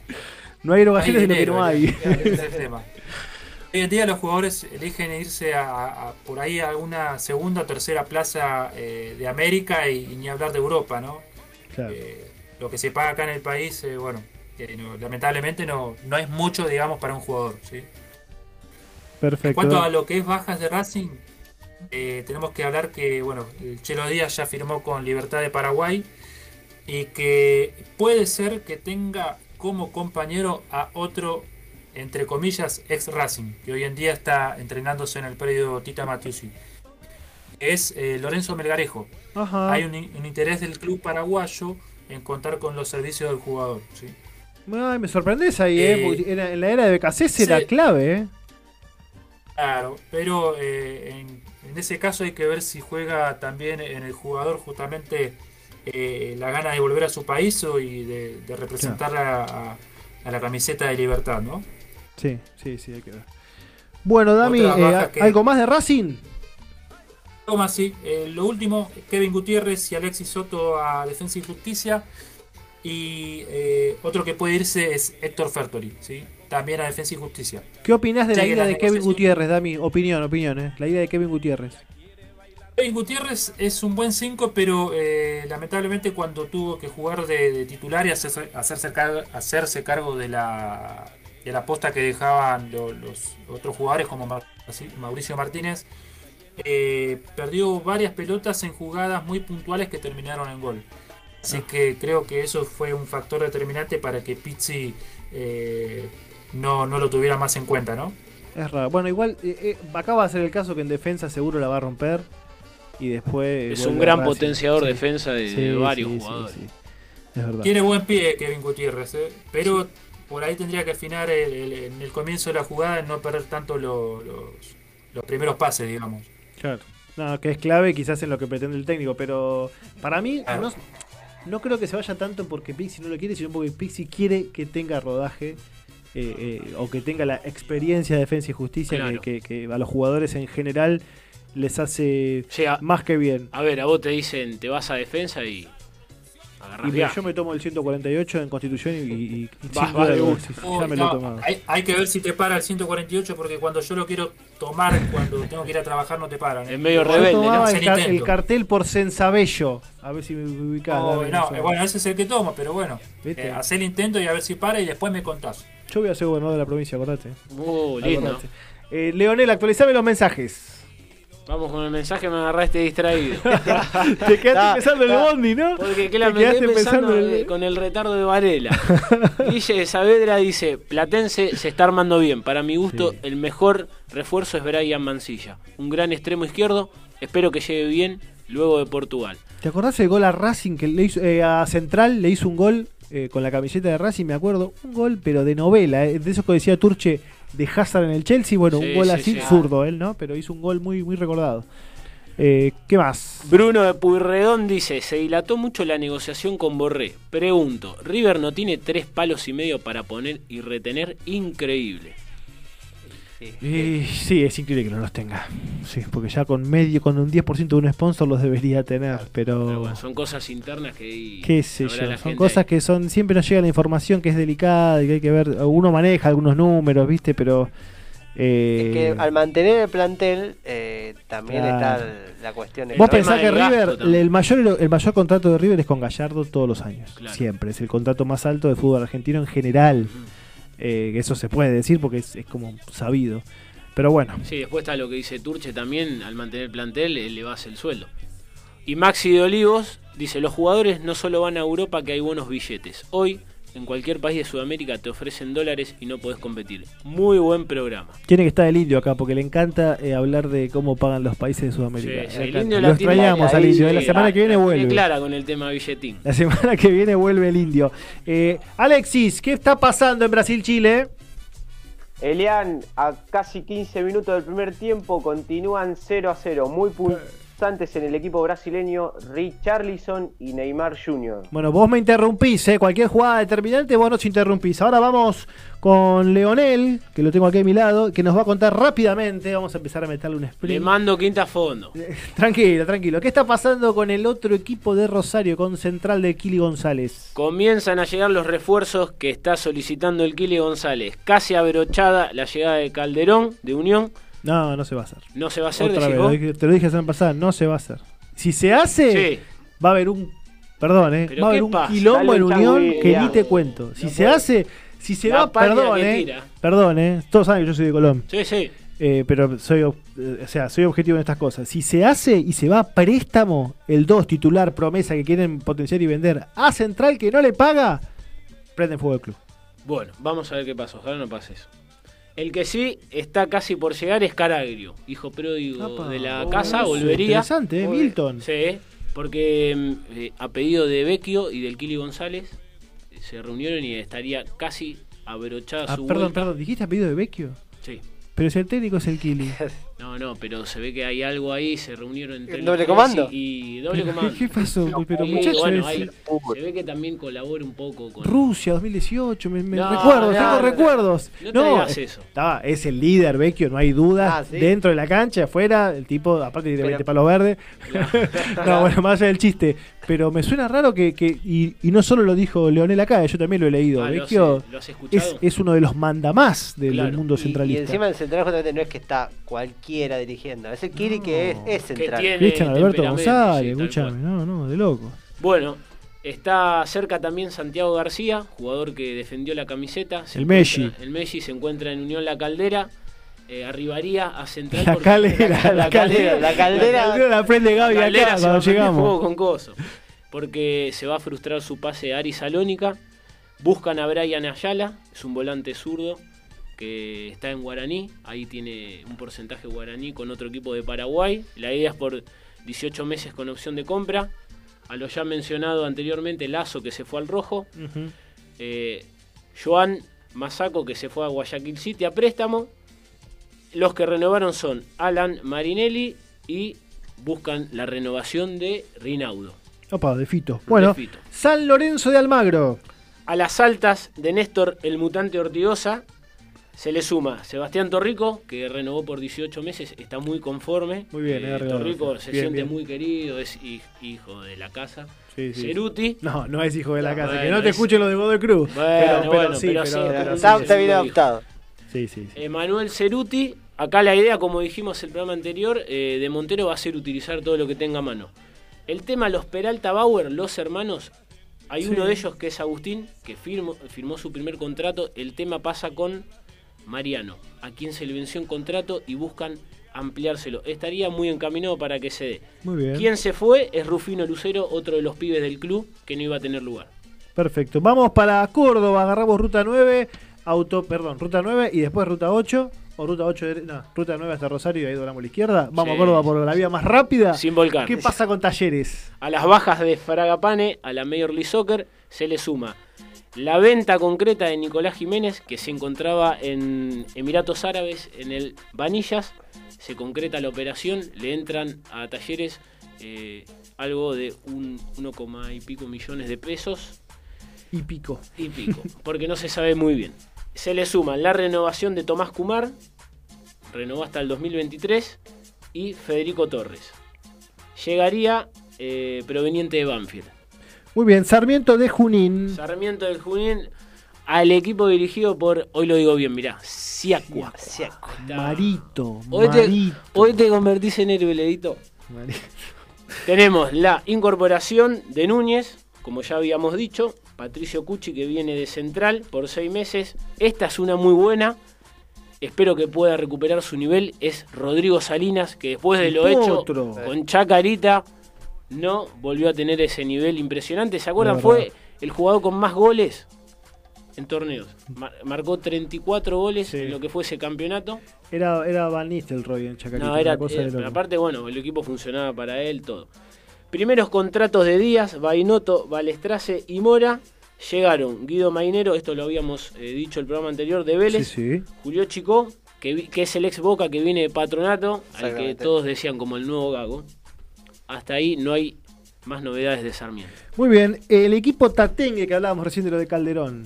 Tenemos Altas, Cañete y Luna Diale, como lo dijimos el programa anterior, 50% del pase a Boca. Castellano, que es un volante que viene de, de Benur, es un juvenil que tiene muchas condiciones. Y Nicolás Cordero de Huracán. Viene por 18 meses con opción de compra. Está un rumor dando vueltas ante la posible salida del Cookie Márquez a Bengrano. Yo esto lo veo muy difícil, porque desde la dirigencia transmitieron que si no llega una oferta que sea jugosa y tentadora para Unión, no lo van a dejar salir. Y está complicado. Está complicado. Bueno, y por último, vamos con Vélez Arfield. Para Ricardo de Linier que nos preguntaba qué incorporación hizo Vélez y dice, con un par de buenos jugadores somos candidatos. Vélez hasta ahora se ha movido poco, lo único que pudo hacer fue renovar a Francisco Ortega, este marcador de punta que fue buscado por River, que, que tuvo muy buenas apariciones. Federico Bersassi, bueno, lo que habíamos dicho de Bouzar con el tema de la licitación. Bajas Nazareno eh, Bazán, que se fue a Sportivo Luqueño. Y lo de Prato, como habíamos anticipado, que estaba viendo a ver si lo podían traer, por ahora se enfrió. Se enfrió y se metieron en otros clubes. Claro. Eh, pero yo creo que Prato, si, si, si no hay una diferencia económica y puede elegir, para mí va a Vélez. Para mí elige Vélez Tiene, también, tiene- tiene cierta pertenencia. Y manteniendo ese plantel con Prato bien. eh, Hay un dato importante. Toda la familia de Prato son hinchas de gimnasia. Atento con eso. Ah, mirá. mirá, Atento no, con no. ese dato. En el tintero estaba ese. Es datazo, datito. El hermano es enfermo. El hermano es enfermo del lobo. Sí, sí, enfermo. Bueno, que me suba, suba a Colombia, suba a Colombia. Vamos Colombia. Que sube Colombia. Vamos Colombia. Hasta acá el mercado de pases de fútbol argentino y ahora, y ahora, y ahora vamos a hablar de algo que no hablamos en la misma línea, que tiene que ver con el fútbol femenino, que no le dimos el lugar que se merece y que se lo vamos a dar ahora porque Gonzalo Barros, que aparte ya ha tenido experiencia cubriendo actividad de fútbol femenino, eh, nos va a actualizar cómo está el campeonato de las chicas de primera división. ¿Podemos decir, Mariscal, que soy un especialista en fútbol femenino? ¿Se puede decir así? Eh, sí, sí, sí, sí, sí, sí. Claramente sí. Bueno, le quiero pasar más o menos como para que tengan una idea de lo que fue el torneo, el formato, porque no, mu- no todos están al tanto del... Es verdad. El fútbol femenino se divide así, en, en 19 equipos que se están divididos en dos zonas. Está la zona A con 9 equipos y la zona B con 10 equipos. Muy bien. Ya terminó, terminó la última fecha, se enfrentaron entre todos, siempre queda un equipo libre por fecha para que queden los partidos ordenados. Y te digo lo- los punteros, los cuatro punteros de la zona, si te parece. Dale, vamos con eso. Por la zona A quedó puntero Boca con 20 puntos, San Lorenzo segundo con 18, Gimnasia con 14 y el Porvenir con 14 en el cuarto lugar. Muy bien. Y por la zona B, la Guay Urquiza primero con 27, River con 24, Rosario Central con 15 e Independiente con 14. Perfecto. Sí, esto de que haya una zona con un equipo más es igual que la B Nacional. Eh, sí, pero tenemos que empezar también a... Está bueno, Gonza, que nos expliques el formato, porque muchos, eh, entre los que me incluyo, que lo hablábamos esta tarde, creo, desconocemos cómo, cómo es el, el trajín del fútbol femenino, Sí. que está creciendo, que esperemos que no tenga eh, este, este veneno que tiene el fútbol argentino en general de cambiar todo el tiempo el formato. ¿Qué quiero decir con esto? Que el formato que adopte el femenino ojalá lo sostengan en el tiempo.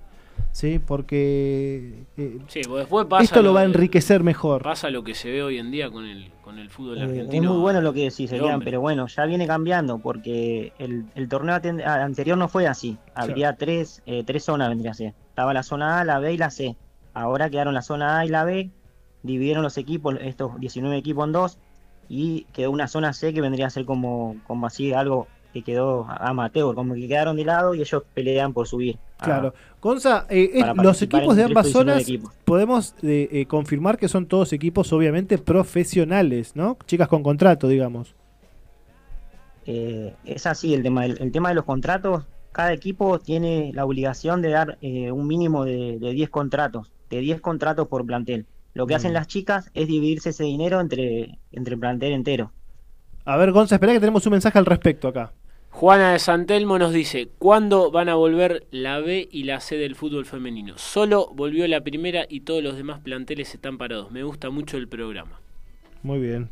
Bueno, No, complicada no la ahí te- volver, hay te- presión, te ¿eh? Tarea para el hogar, parado. Gonza, Recién ¿eh? volvió La, la primera vendría a ser. Claro, Volvió la primera y quedó la B y la C de lado, claro. que todavía no empezaron a jugar. Y este fin de semana se juegan los cuartos de final. Ah, bueno, ya entramos en instancia decisiva. Sí, ya se, se definieron. Lo, arranca el sábado tempranito a la mañana. Mañana, si quieren mirar, pueden poner la pava. A las 10 de la mañana juega River con Gimnasia de La Plata. Después el domingo sigue a las 10 y media con San Lorenzo Rosario Central. A la 1 y media juega Boca con Independiente. Y el lunes 14 y 10 la Guay de Urquiza contra el Porvenir. Muy bien. La, Guay Urquiza que es potencia, ¿no, Gonza, en este, en, en- en este, en, en el femenino? La Guay de Urquiza, de los nueve partidos, ganó los nueve. Ganó todo. Y el certamen eh, internacional de- también. el furgón de Villalín. Sí, sí, no sé si ha campeonado en Libertadores o no, pero siempre llega a instancias decisivas. ¿Cuántas veces pasamos con Tucho por No, la puerta de la ahora cancha, llegaron no? siempre Yo- a la final, pero no, no hubo un equipo argentino que haya podido lograr la, la Libertadores en el fútbol femenino. Bueno, de a poco, Gonza, ¿eh? porque yo veo que esto está creciendo ya, inclusive en las transmisiones, ya tenés muchos, o casi todo, bueno, de hecho los partidos de mañana, como decía Gonza, los, transmite, los, los partidos de estos cuartos, los transmiten todos. Eh, así que es una disciplina que de a poquito, de a poquito se está ganando un lugar en el corazón de los futboleros en general. eh, y bueno, nos alegramos que, que podamos tener a alguien como Gonza que ya, ya ha tenido recorrido cubriendo eh, este tipo de partidos, este tipo de competencias, así que es, es un placer darle a nuestro programa eh, el espacio al fútbol femenino que se merece. Así que Gonza, muchas gracias, ¿sí? gracias por la información y bueno, la semana que viene vamos a ver cómo, cómo avanzaron estos cuartos de final. Eh. Alexis, ¿qué está pasando? Sí, Elian, a casi 27 minutos del primer tiempo la tuvo el conjunto del Scratch en los pies de Firmino. Luego de una muy buena jugada de Neymar, un centro de la izquierda, no pudo conectar.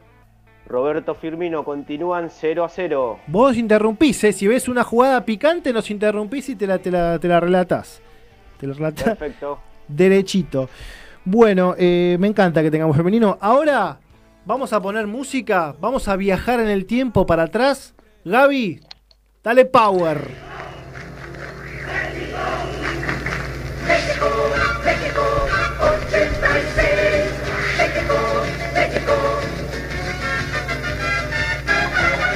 Muy bien, esta nueva sección de nuestro programa vamos a hablar de las efemérides relacionadas a lo que ha pasado esta semana que cumple un nuevo aniversario y lo tenemos a Damián Rodríguez que nos va a contar de esta efeméride que tiene que ver con la Copa del Mundo del 86, pero no me quiero adelantar mucho, quiero darle su lugar. Damián.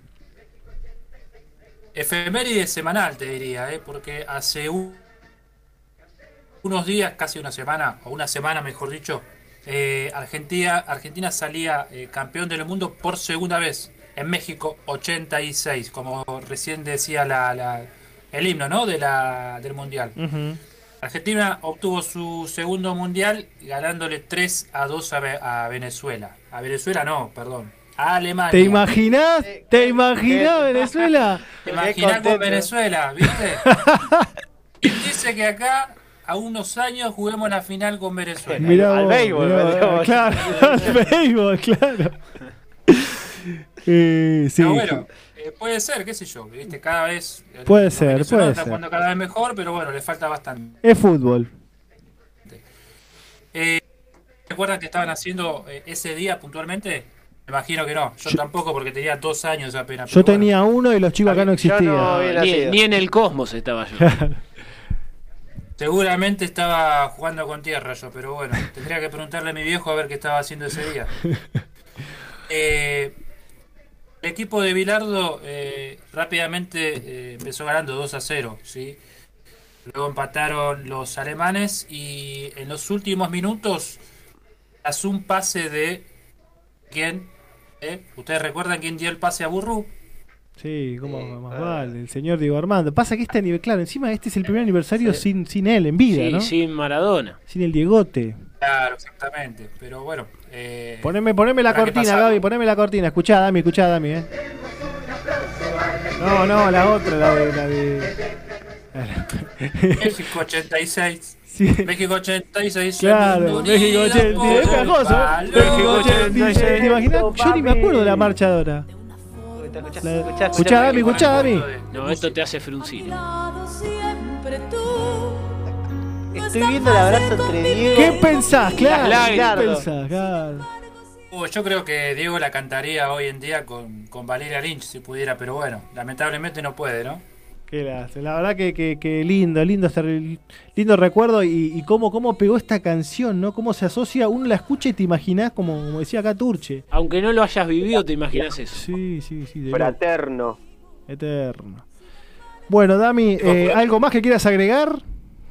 Eh, no, por otro lado, eh, hace un rato, hace un rato, hace unos días, eh, el chino Tapia, eh, no sé si recuerdan que decían que hab- había como una maldición de que los campeones del 86 no habían cumplido con una promesa de volver a Tilcara. Ajá. Pero en realidad lo que eh, el chino Tapia aclaró en estos días es que en realidad ellos no, no- no prometieron volver a, a- a Tilcara a visitar a la Virgen, sino que si ganaban el Mundial, como lo hicieron, iban a visitar a la Virgen de Luján.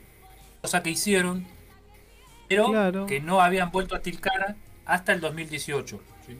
Así que bueno, cumplieron la promesa de visitar a la Virgen de Luján, volvieron tarde al a Tilcara en el 2018 y por otro lado ya eh, desmintieron ese rumor que trascendió el tiempo y llegó hasta el día de hoy que eh, por culpa de no ir a cumplir una promesa Tilcara, eh, Argentina no salió campeón del mundo. Bueno, quizás ahora que Veremos cómo aclaran, nos va. quizás ahora que lo aclaran, que por, por lo menos ganamos esta Copa América. Pero igual creo que con Bilardo, que si había una promesa, creo que se iba a cumplir. Sí, creo que sí, eso no iba a pasar nunca. No, Sí. no, no, no, Bilardo sí, lo, lo- lo habría hecho cumplir. Pero bueno, veremos cómo nos va en la próxima Copa del Mundo si es que clasificamos, ¿no? esperemos que sí, esperemos que sí. Alexis, actualizame Brasil. Elian, a casi 32 minutos continúan 0 a 0. Recién la tuvo Brasil en los pies del lateral Danilo. Se enfrentaron 72 oportunidades ambos equipos, con paridad amplia para Brasil en 50 partidos. Chile ganó 8 encuentros, empataron en 14 oportunidades. Buenísimo. Bueno, y ahora volvemos con la música de antaño, porque vamos a escuchar a ver si los oyentes se dan cuenta de qué vamos a hablar. Te pido, Gaby, por favor, que seguro vos la conocés mejor que nosotros acá. Si no, si no nos vamos, si, Si no, no, la si conocemos. no la conocés, nos vamos. Se suspende el programa. Dale play, dale play, Gaby.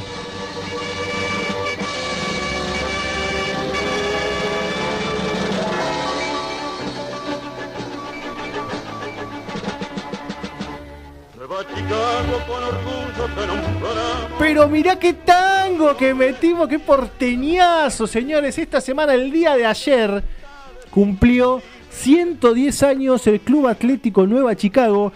Y en esta nueva sección que se llama Querido Ascenso, queremos hacerle nuestro pequeño homenaje al Club Está- de está- Mataderos. Ya está llorando. Está llorando, Gaby, está llorando. Te calmás, calmate, Gaby, Cosa calmate. increíble. Un club que ha sabido atravesar en primera división buenos momentos, eh, con partidos muy recordados de Chicago. Si yo te digo algo con referencia a la zona este, ¿qué, qué es lo primero que se te viene? De Capital Chicago. Pero Sí, más sí. allá de eso, algo, algo que, que- que llame al clamor, algo que... Y eh, eh, yo siempre lo asocié a un club de garra, un club que, que todo le costaba. Popular. Eh, yo me acuerdo mucho del gol de Serrano a Racing, que creo que sigue siendo el récord del jugador que el último que patea. O sea, no había nadie más atrás y es el que patea la clava en el ángulo del 4-4 fue, ¿no? Con Racing. Cuando Racing sale campeón en el 2001. Damián seguramente se acuerda también de ese partido que fue infartante. Eh, pero un club al que mm, siempre le ha costado mucho las cosas, eh, ha, ha te- ha tenido sus buenos momentos en primera y ha tenido grandes movilizaciones en primera de hinchas, con lo cual uno también cuando piensa en Chicago piensa en gran cantidad de público. Tal cual, veces. tal cual, sí, sí, sí, es un, es un equipo que, que, bueno, hay que decirlo como afición, por ahí, de lo más poderoso que tiene, y esto fue también reconocido cuando cumplió su centenario en el 2011, Ujú. eh, como era sinónimo de gran popularidad Chicago, como ese dicho, eh, seguro que si asciende Chicago eh, va a ir gente, a Claro. la cancha mucha gente lo va a seguir, eh, esto es algo que después, bueno, los resultados por ahí no acompañan, pero sin dudas es un, es un gran equipo de la- del oeste de la ciudad de Buenos Aires. Que, Sí, sí. que- Y aparte tiene esto también de la identidad muy ligada a un barrio, que esto eh, eh, pasa mucho en Capital, ¿no? Con el tema de los barrios, viste que lo gastan a San Lorenzo. Bueno, Chicago, todos sabemos que es de Mataderos y que no lo podemos sacar de ahí, porque si te pones a hilar fino, si te pones a hilar fino, All Boys es de Montecastro, Sí. River es de Belgrano, eh, Argentinos es de Villa General Mitre. Chaca es puedo de- seguir, ¿eh? No, bueno, Chaca ya es de Villa Maipú, es, Ya- Martín. ya está, ya, ya está institucionalizado así. Pero de los que están ahora en Capital, Vélez eh, es de Liniers, pero es Vélez Arfe. O sea, también, si te pones a hilar fino y te pones en, en hincha, en, en- en hincha eso, claro, ya sé, sí. no en hincha del equipo, en hincha lo otro, eh, podés gastarlo. Chicago es de Mataderos y punto, es de la feria, es de Justo Suárez, que hablábamos ayer, Justo Suárez. ¿Quién fue Justo Suárez? Fue el primer ídolo popular de Argentina que vino de un deporte. O sea, el primer ídolo popular de un deporte fue el boxeador Justo Suárez, el torito de Mataderos, que tuvo una vida cinematográfica trágica, trágica también, como ha pasado Sí, con muchos eh, púgiles. Eh, un día tenemos que hablar bastante tendido de Justo Suárez porque realmente fue, fue un ícono de una época de hace muchos años. Y lamentablemente también lo que le ha pasado a Chicago es que muchas veces se vio empañado con, con hechos de violencia y demás que estaría excelente que no estén en su historia, pero son capítulos negros, aquel partido con Tigre, eh, Ramaciotti Ferrari patealo afuera, eh, todas esas Bueno, cuestiones que empañan, Son- ¿viste? Son, equipos que, que por ahí lo- los persigue esa condena al ser tan populares y al tener masividad, digo, por ahí los persigue esa condena de, de algunos hechos de vandalismo. A sé- Chacarita le pasa lo mismo. Por a eso, Chacarita te, le pasa por lo eso mismo. te digo, pero más allá de eso, bueno, no, no hay que... O sea, lo violentos hay en todos lados, pero no Sí, hay, no sí, hay sí. que opacar lo bueno que tiene, que es esta pasión, eh, esta gente, este seguimiento. Y sin que se enojen los hinchas de Almirante Brown, tiene una de las mejores canciones de cancha. Me gustaría... eh, No, no sería- la voy a cantar, No, no, no, no, no no, no, no me- no, no dejaste terminar, Pero pero... el escuchen, corran la bola, es, es Eh, probablemente de las- del top 3, del top 3 de canciones de, de ascenso. Y, y sí, es, es, es una canción que yo la empiezo a cantar y la, la canto todo el día, ¿entendés? Sí, no sí, paro. sí, se te pega y Se le, te le das pega y- derecho. y le das y empezás a saltar, ¿viste? Y, y tenés ganas de estar en la tribuna ahí de, de- de Mercado de Hacienda, ¿viste? Y te, Sí, te sí, te- te despierta eso. Pero bueno, un estadio que fue construido en, en primera instancia tuvo su estadio en lo que era el Elefante Blanco ya demolido, ahora reconvertido en Ministerio de algo. Pero ahí en ese momento estaba en Lugano, en realidad, Chicago. Claro. Después se mudó a los terrenos que, que donde ahora se emplaza el estadio, que fue construido por partes, tuvo una remodelación en el 2001 importante, Gaby quizás me va a saber corregir. Tiene un centro de, de Tiene su formación. poli- su polideportivo que bueno alberga muchas también en eh, muchas actividades en lo que es Lisandro de la Torre Claro, y uno de los campos de juego más grandes, ¿eh? Sí, el de, el de sí, Nueva sí, Chicago. sí, sí. Los De, campos de los, más de los más amplios y extensos que hay en, en el fútbol de acá de la Argentina los colores alguno sabe de dónde viene No, ahí me liquidaste porque uno imagina un barrio de, de- de carniceros, ¿no? De, carniceros hay, que, hay que decir que en, que en el barrio donde se constituyó eh, lo que es Nueva Chicago era por esa época del 1890 y algo eh, con- coexistían lo que eran las sociedades eh, con la gente del campo la gente Claro. la gente que venía de la ciudad era una Había casas quintas en capital. había ¿no? casas quintas en capital era, era esa esa parte de la ciudad de Buenos Aires era uno de los comercios más grandes con, con el tema de la producción y, Los frigoríficos, Por eso frigoríficos. es que viene el nombre de Nueva Chicago haciendo referencia a uno de los eh, mercados más grandes de Norteamérica. Ahí tenés una, un- una actividad que in- inmediatamente le da el apodo al club, como pasa con, con el funebrero. Tiene el cementerio cerca, le pasa a Midland, tiene el cementerio enfrente, también el funebrero. Y el torito, Alvarado de Mar del Plata, que es de la zona de los frigoríficos, es el torito. O sea, el, el- la actividad cercana Claro. le termina dando el apodo. Eso es lo que llevó a que después adquiera el nombre eh, de Nueva Chicago, también apoyado por lo que eran las avenidas en ese momento, que, que representaban eh, el lugar en donde se fundó, con los padres fundadores de este club. Los colores, algo que llegó también Sí, por, hay- hay- hay que- por la gente que, que levantó el club. Querían muchos que, que sea parecida a la camiseta Racing, que sea parecida a la, a la de Alén, pero lo que determinó acá fue, en este caso, la actividad comercial. Se tomaron de una camioneta que pasaba por la zona llevando pastizales que estaba pintada Esas con colores historias- esas historias verdes son- y negros. son y uno Es como, el, son- son es como el- tremendas. el barco que pasaba por la boca y pasó. Claro, y la bandera suya La barcaza en Santa Fe, roja y negra, Pero- así, mil, mil, la de Boca Mortal, la de Boca Mortal. uno se, uno se las imagina en esa época y, y había otra inocencia, digamos, la gente, Claro. tenemos los colores como, como debe haber pasado y así fue como adoptó eso, eh, esa identidad que con el tiempo empezó a utilizar esos colores porque primero al ver algunos problemas con, las fábricas que hacían las camisetas, usó algunas que eran de color celeste hasta que después pudieron eh, llegar inversionistas y, y utilizó sus colores tradicionales que hoy en día los sigue vistiendo. Bueno, hoy Nueva Chicago está jugando en el torneo nacional, sin mucho éxito, no viene bien, pero realmente es uno de esos equipos que eventualmente está en primera. ¿Cuál es el ascenso que más se acuerdan de Chicago, de los últimos? ¿O, o- o algún equipo más... eh, Lo que sé es que en todos estuvo Cristian Gómez. casi. Fue uno de los Eh, fundadores, para mí, que eligió el color. No sé, eh, pero sí, a ver, Gaby estuvo en, no, no estuvo en todos, pero 2000, eh, 2001 estaba el Gomito, que después pasa a Independiente o no? 2006, perdón, 2006. Eh, y el último ascenso, ¿cuándo fue de, de- de Chicago? No, el de 2006. 2014. 2014, sí, 2014 que... Claro, nosotros también ascendimos ahí. Colón también asciende ahí. Eh, que Colón juega el primer partido en la B con Chicago 0 a 0. Que yo estuve en la cancha. Malísimo partido. Querías ir a laburar al Eh, mercado. uh, no Mandame sabe. al A, a- mercado. a mí, a mí siempre me, me gustó ir a la cancha de Chicago porque es una cancha que realmente se ve bien. Eh, la, la platea es un, es un espectáculo porque tiene una amplitud. Sí, la Eh, popular y, y también. he ido, he ido a la visitante, a la, a la chiquita, a la que da los perales, cuando era visitante, pero hace muchos años, Gaby, 2006, 2007 habré ido. Y, eh, y estuve en un par, pero no quiero hablar de mí porque no tiene nada que ver acá. Acá el protagonista es Chicago, pero lo que quiero decir es que siempre el- la mayoría que somos futboleros y que estamos entre los 20 y, y 40 años, tenemos a Chicago muy presente en, en sus pasos en primera.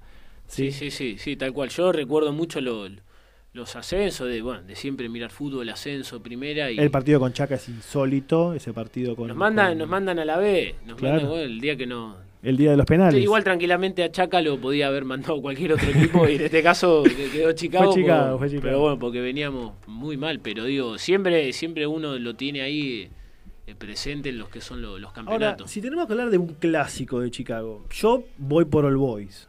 Por la zona. Voy por, ahí me acaba y dice, sin duda, sin duda. Pero yo, yo teniendo el antecedente eh, feo que pasó con Tigre con ese ascenso, para mí quedó mucha pica. Y... Sí, pero eso es pica de las barras. Pero bueno, No sé de- si el pero eso de hincha, las el barras. De las barras. No, yo voy por All Boys y después te la peleo entre Almirante. Sí. Y no, no me digas que no. Almirante, ruta 3 derecha. Sí, para mí también. Eva ¿eh? Perón, Crobar a doblás Sí, ahí. sí. Jesse Jane, chao. Eh, sí, está cerquísima. Sí, sí. No, aparte, andá con una remera de almirante al- a la feria. mirá. A ver cómo te va. Andá con una remera de almirante. Gaby dice que, se, que va. No podés ir con una remera de almirante a la, a- a la feria de, de mataderos. No, no hay chance que la pases bien. La vas a pasar mal. Y después, eh, cuando estuvo en primera, eh, había una rivalidad linda con Vélez. Porque Con de Vélez. hecho usó el estadio de Vélez en algunos partidos y lo colmó.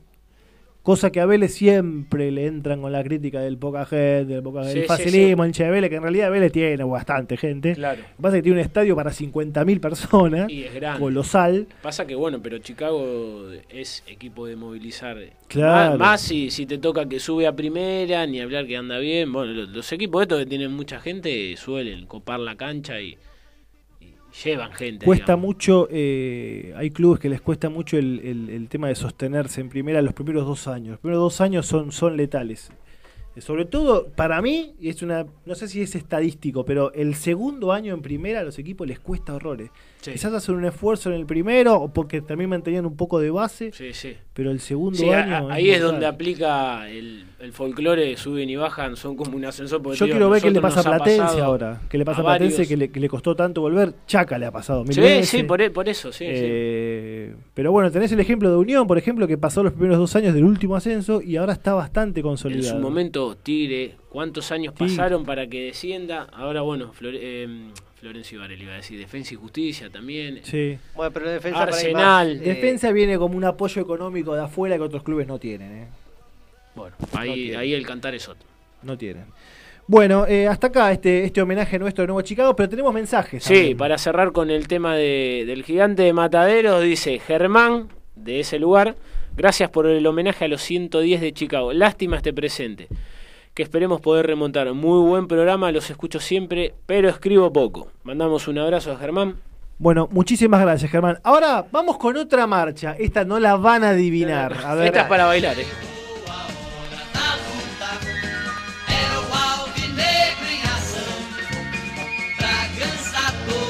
¿Cómo en misma línea. Muy bien. Bueno, vamos a presentar esta semana la turchoneta de la semana. Te se- digo que esta la baila Al- Alberto. Esta eh. la baila. Esta, esta sección nueva nos va a invitar a ver un equipo que quizás no tenemos muy en cuenta, pero que está haciendo sensación en lo suyo.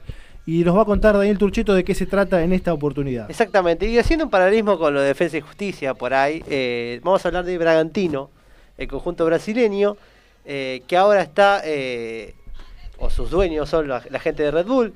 eh, Cómo ponen plata, eh, los de Red Bull cada vez se expanden más en, el- en lo que es el fútbol. Muchos lo conocen por ahí primero por la escudería, por, por el tema de la Fórmula 1, pero eh, extendió sus arcas para el lado del fútbol, eh, estando en, en Alemania, en Austria, en varios equipos. Bueno, llegó a Brasil y... Estados Unidos también. Estados Unidos también, New York, exactamente.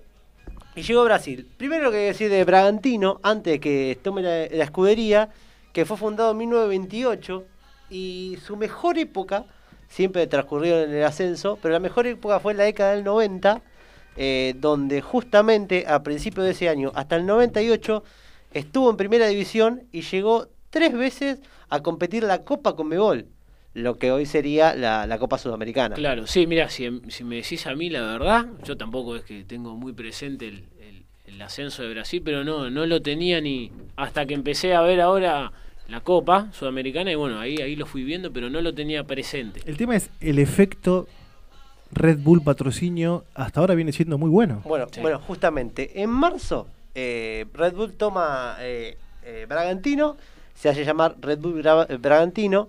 Eh, estaban en la segunda en la segunda división.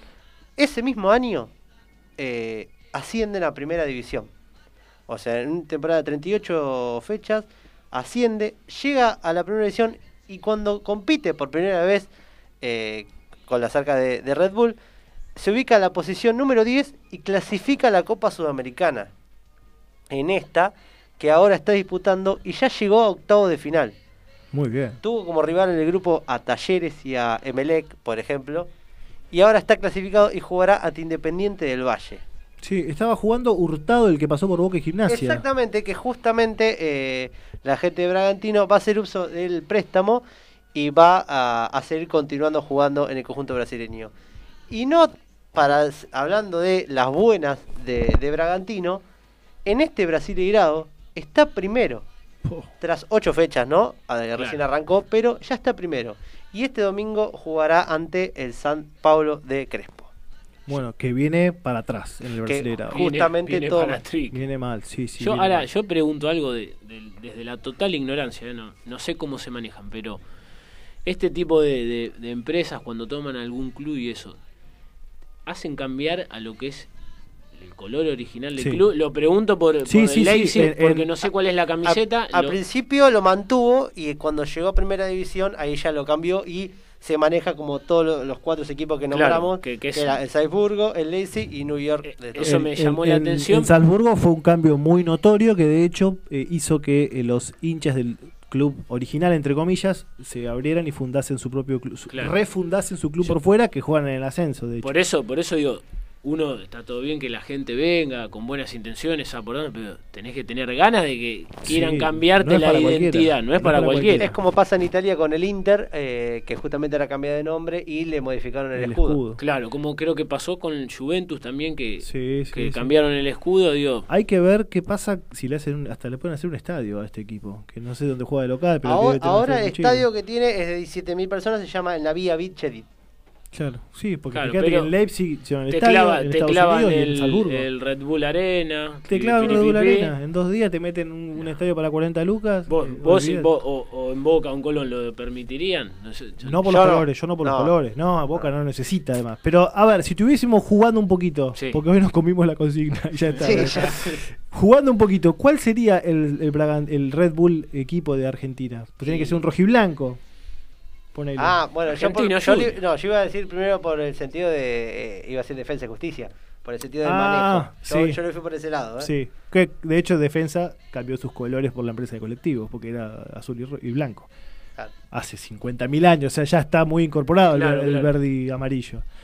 Pero no, yo iría por un equipo, no sé si de primera, tal vez del ascenso, rojiblanco podría ser Morón. Morón. Le, le pones em, le- dos gallos en vez de dos toros, Claro. le haces el escudo y lo vas mechando. Hay que pero ver no si a sé, lo de Morón le gustaría cambiar. yo creo que culturalmente no estamos preparados. No, acá, creo que acá en Argentina. No no. estamos preparados. Bueno, Turche, eh, vamos a, a observar el Bragantino entonces. Hay que seguirlo de cerca porque está en Sudamericana, está puntero en Brasil y viene bien. Es un equipo para tener en cuenta. Exactamente.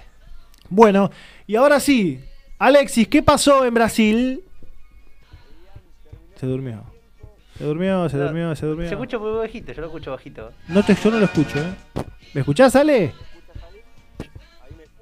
Te escucho muy, muy bajito, como que tenés el, el micrófono. eh, Estás en un submarino, pa. ahí te escucho mejor. ¿Vos me escuchás bien a mí? Perfecto. Perfecto. Bueno. Terminó el primer tiempo, continúan 0 a 0. La tuvo Brasil con dos claras, una en los pies de Neymar, otra en los pies de Gabriel Jesús. Imparable este último para la defensa chilena. Mejor el equipo brasileño. Bueno, escuchate bien, Alexis, la cortina que te preparamos con Gaby. ¿eh? Escuchá, escuchá, escuchá, escuchá, escuchá, escuchá. Dale play, dale play, Vamos dale play.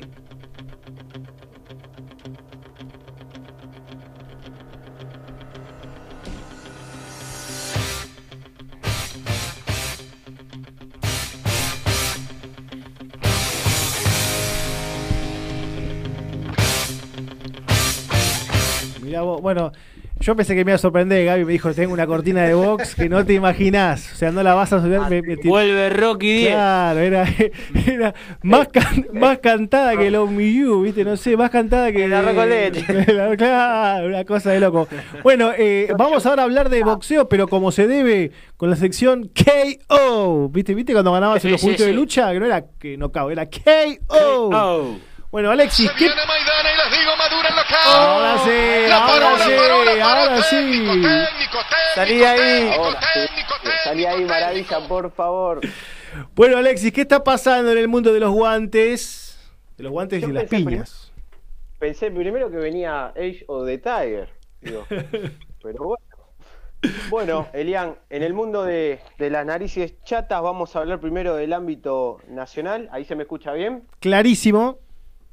Perfecto, vamos a hacer un repasito de lo que fue la noche de ayer eh, en el combate entre el campeón invicto Andrés Sosa enfrentando a Jeremías Ulibarre, en el cual Sosa noqueó a este último por nocaut técnico en el tercer asalto en una revancha en la categoría de los Super Gallo, sin exponer en este punto de claro Sosa su título sudamericano de la división. En el combate se celebró en la ciudad de San Pedro en el Paraná Fútbol Club. Recordemos que la velada en, en primer lugar se iba a estar llevando entre Sosa y, Me- y Melián, ya la estuvimos diciendo en varias oportunidades sí, en el sí. programa. Una pelea muy importante, pero acá lo que noto yo es que si no hay una traba por cuestiones que sean estrictas del contrato económico, fueron en primer lugar, recordemos que hubo que haber una licitación. Ahora, en este caso, la baja de Alberto Melián, que es el, el doble olímpico que, que lo retaba Sosa, eh, no pudo presentarse al, al- al duelo por el título, como consecuencia de una descompensación que sufrió el martes luego de un entrenamiento. Epa. ante, ¿Es normal esto? ¿Es normal que pase esto? No, yo no, no tengo mucho registro. te digo la verdad, del tiempo que hace que veo boxeo y que escucho, nunca escuché esto. Claro. La verdad, nunca escuché que un boxeador se haya descompensado y, y no se haya presentado. Aparte, tío, es una pelea que viene prometiendo, son dos peleadores muy buenos, eh, a- hay una gran expectativa porque se suban al ring y la verdad que, que demuestren todo lo, lo que tienen, pero yo te digo la verdad, no, no me acuerdo haber visto esto, que, Claro. que un boxeador se descompensara y que no, no llegue a presentarse a, a una pelea y más que nada de, de título. ¿Sabés que te, te hice caso, Alexis, y estuve la otra vez chusmeando a este amigo eh, Vasily Lomachenko con la pelea con el, el japonés? ¿Era Con el Nakatani? Japonés. Bueno, ¿Llega pelea? ¿Qué te pareció? mamita querida, ¿Eh? Pero un asesino. Lindo, para decirle, para tumbarle el paquete de arroz, ¿no? No, ahí, el ahí sí, eh, Rocky 4, Drago, olvídate, una locura, una locura. El, el- el japonés lo miraba del piso como diciendo, déjame El tranquilo. japonés por terminó favor. como un anime. Vos viste que te- terminó con casi sin ojos, pero eh, eh, este peleador está volviendo, como digamos, de la ceniza. Recordemos que peli- eh, perdió una pelea unificatoria con otro gran peleador que viene en ascenso, que es el norteamericano de, de raíces hondureñas, Teofimo López. Claro. La verdad que esa fue una pelea muy chata, pero creo que ahora, en- hablando más que nada del ucraniano, el panorama obligatorio para el ucraniano es hacer una revancha con, con Teofimo López. Sí o sí. No queda otra, por lo menos en esa categoría. Hay grandes peleadores, pero me parece que los peleadores, y más que nada el ucraniano, se merece la revancha. Yo te Ahí digo, para mí, te digo, para mí, Shevchenko en la concentración dijo, muchacho, hay que ganar la Suiza. Así Vamos, no vamos a esta este. pelea, si no, lo- si no viene, como es, la, la Balishi, no sé cómo se llama, eh, y, y- y se, y- y se arreglan con él, muchachos, si no pasamos. Y los, y los digo- ucranianos fueron al frente como locos. Pará, te digo hay que hay que plantearse, plantársele al que hizo el gol el otro día de Ucrania, ¿eh? El pibe, No, no, ¿eh? pero este muchacho, Sí, este no, es el de la sé. película de Creed 2. Sí, sí, es. El, de, el de Creed 2, ¿viste? El gigante. No, una locura, una locura. No, no tenía chance el japonés. Nada. No tenía chance. Yo No, creo que salió sin ver. ya. Creo que hasta hasta hasta me dio la sensación que viste cuando la estiran la pelea para hacerle más daño físico. Hasta esa sensación me dio. Pero Y te bueno. digo algo, eh, este, este japonés, la única pelea que perdió fue con Teofimo López. La Claro. única. Con el que después le ganó a, a, a Lomachenko. Pero bueno, yo creo que no, no tenía chances, la verdad, no, no tenía chances y bueno, quedó demostrado. Bueno, Quedó, quedó demostrado. ¿qué me podés contar, eh, Alexis, eh, que ya vamos cerrando, de Charlot, el rival de, de Castaño? De Castaño. Eh, al igual que el hermano, bueno, por lo menos Shermel, que es el, el que va a pelear con Brian en el peso junior mediano. Recordemos, el hermano es gemelo Shermal, es eh, peso... Pará, pará, pará. Son dos hermanos, llaman Shermal y Shermel. Sí, así. Ah, mamita. Head and qué, shoulder. qué imaginación. el los primo padres. Head and Shoulder. Claro. No sé si vos lo, Juan lo y viste Oscar, alguna ¿no? vez, pero Claro. son muy, muy parecidos en casi todo y hasta en el nombre, te diría. Pero ustedes son mellizos, por son- ejemplo, gemelos y, y se llaman bastante diferente. Por lo menos Y esto se ve que quieren ser la, la verdadera figurita repetida.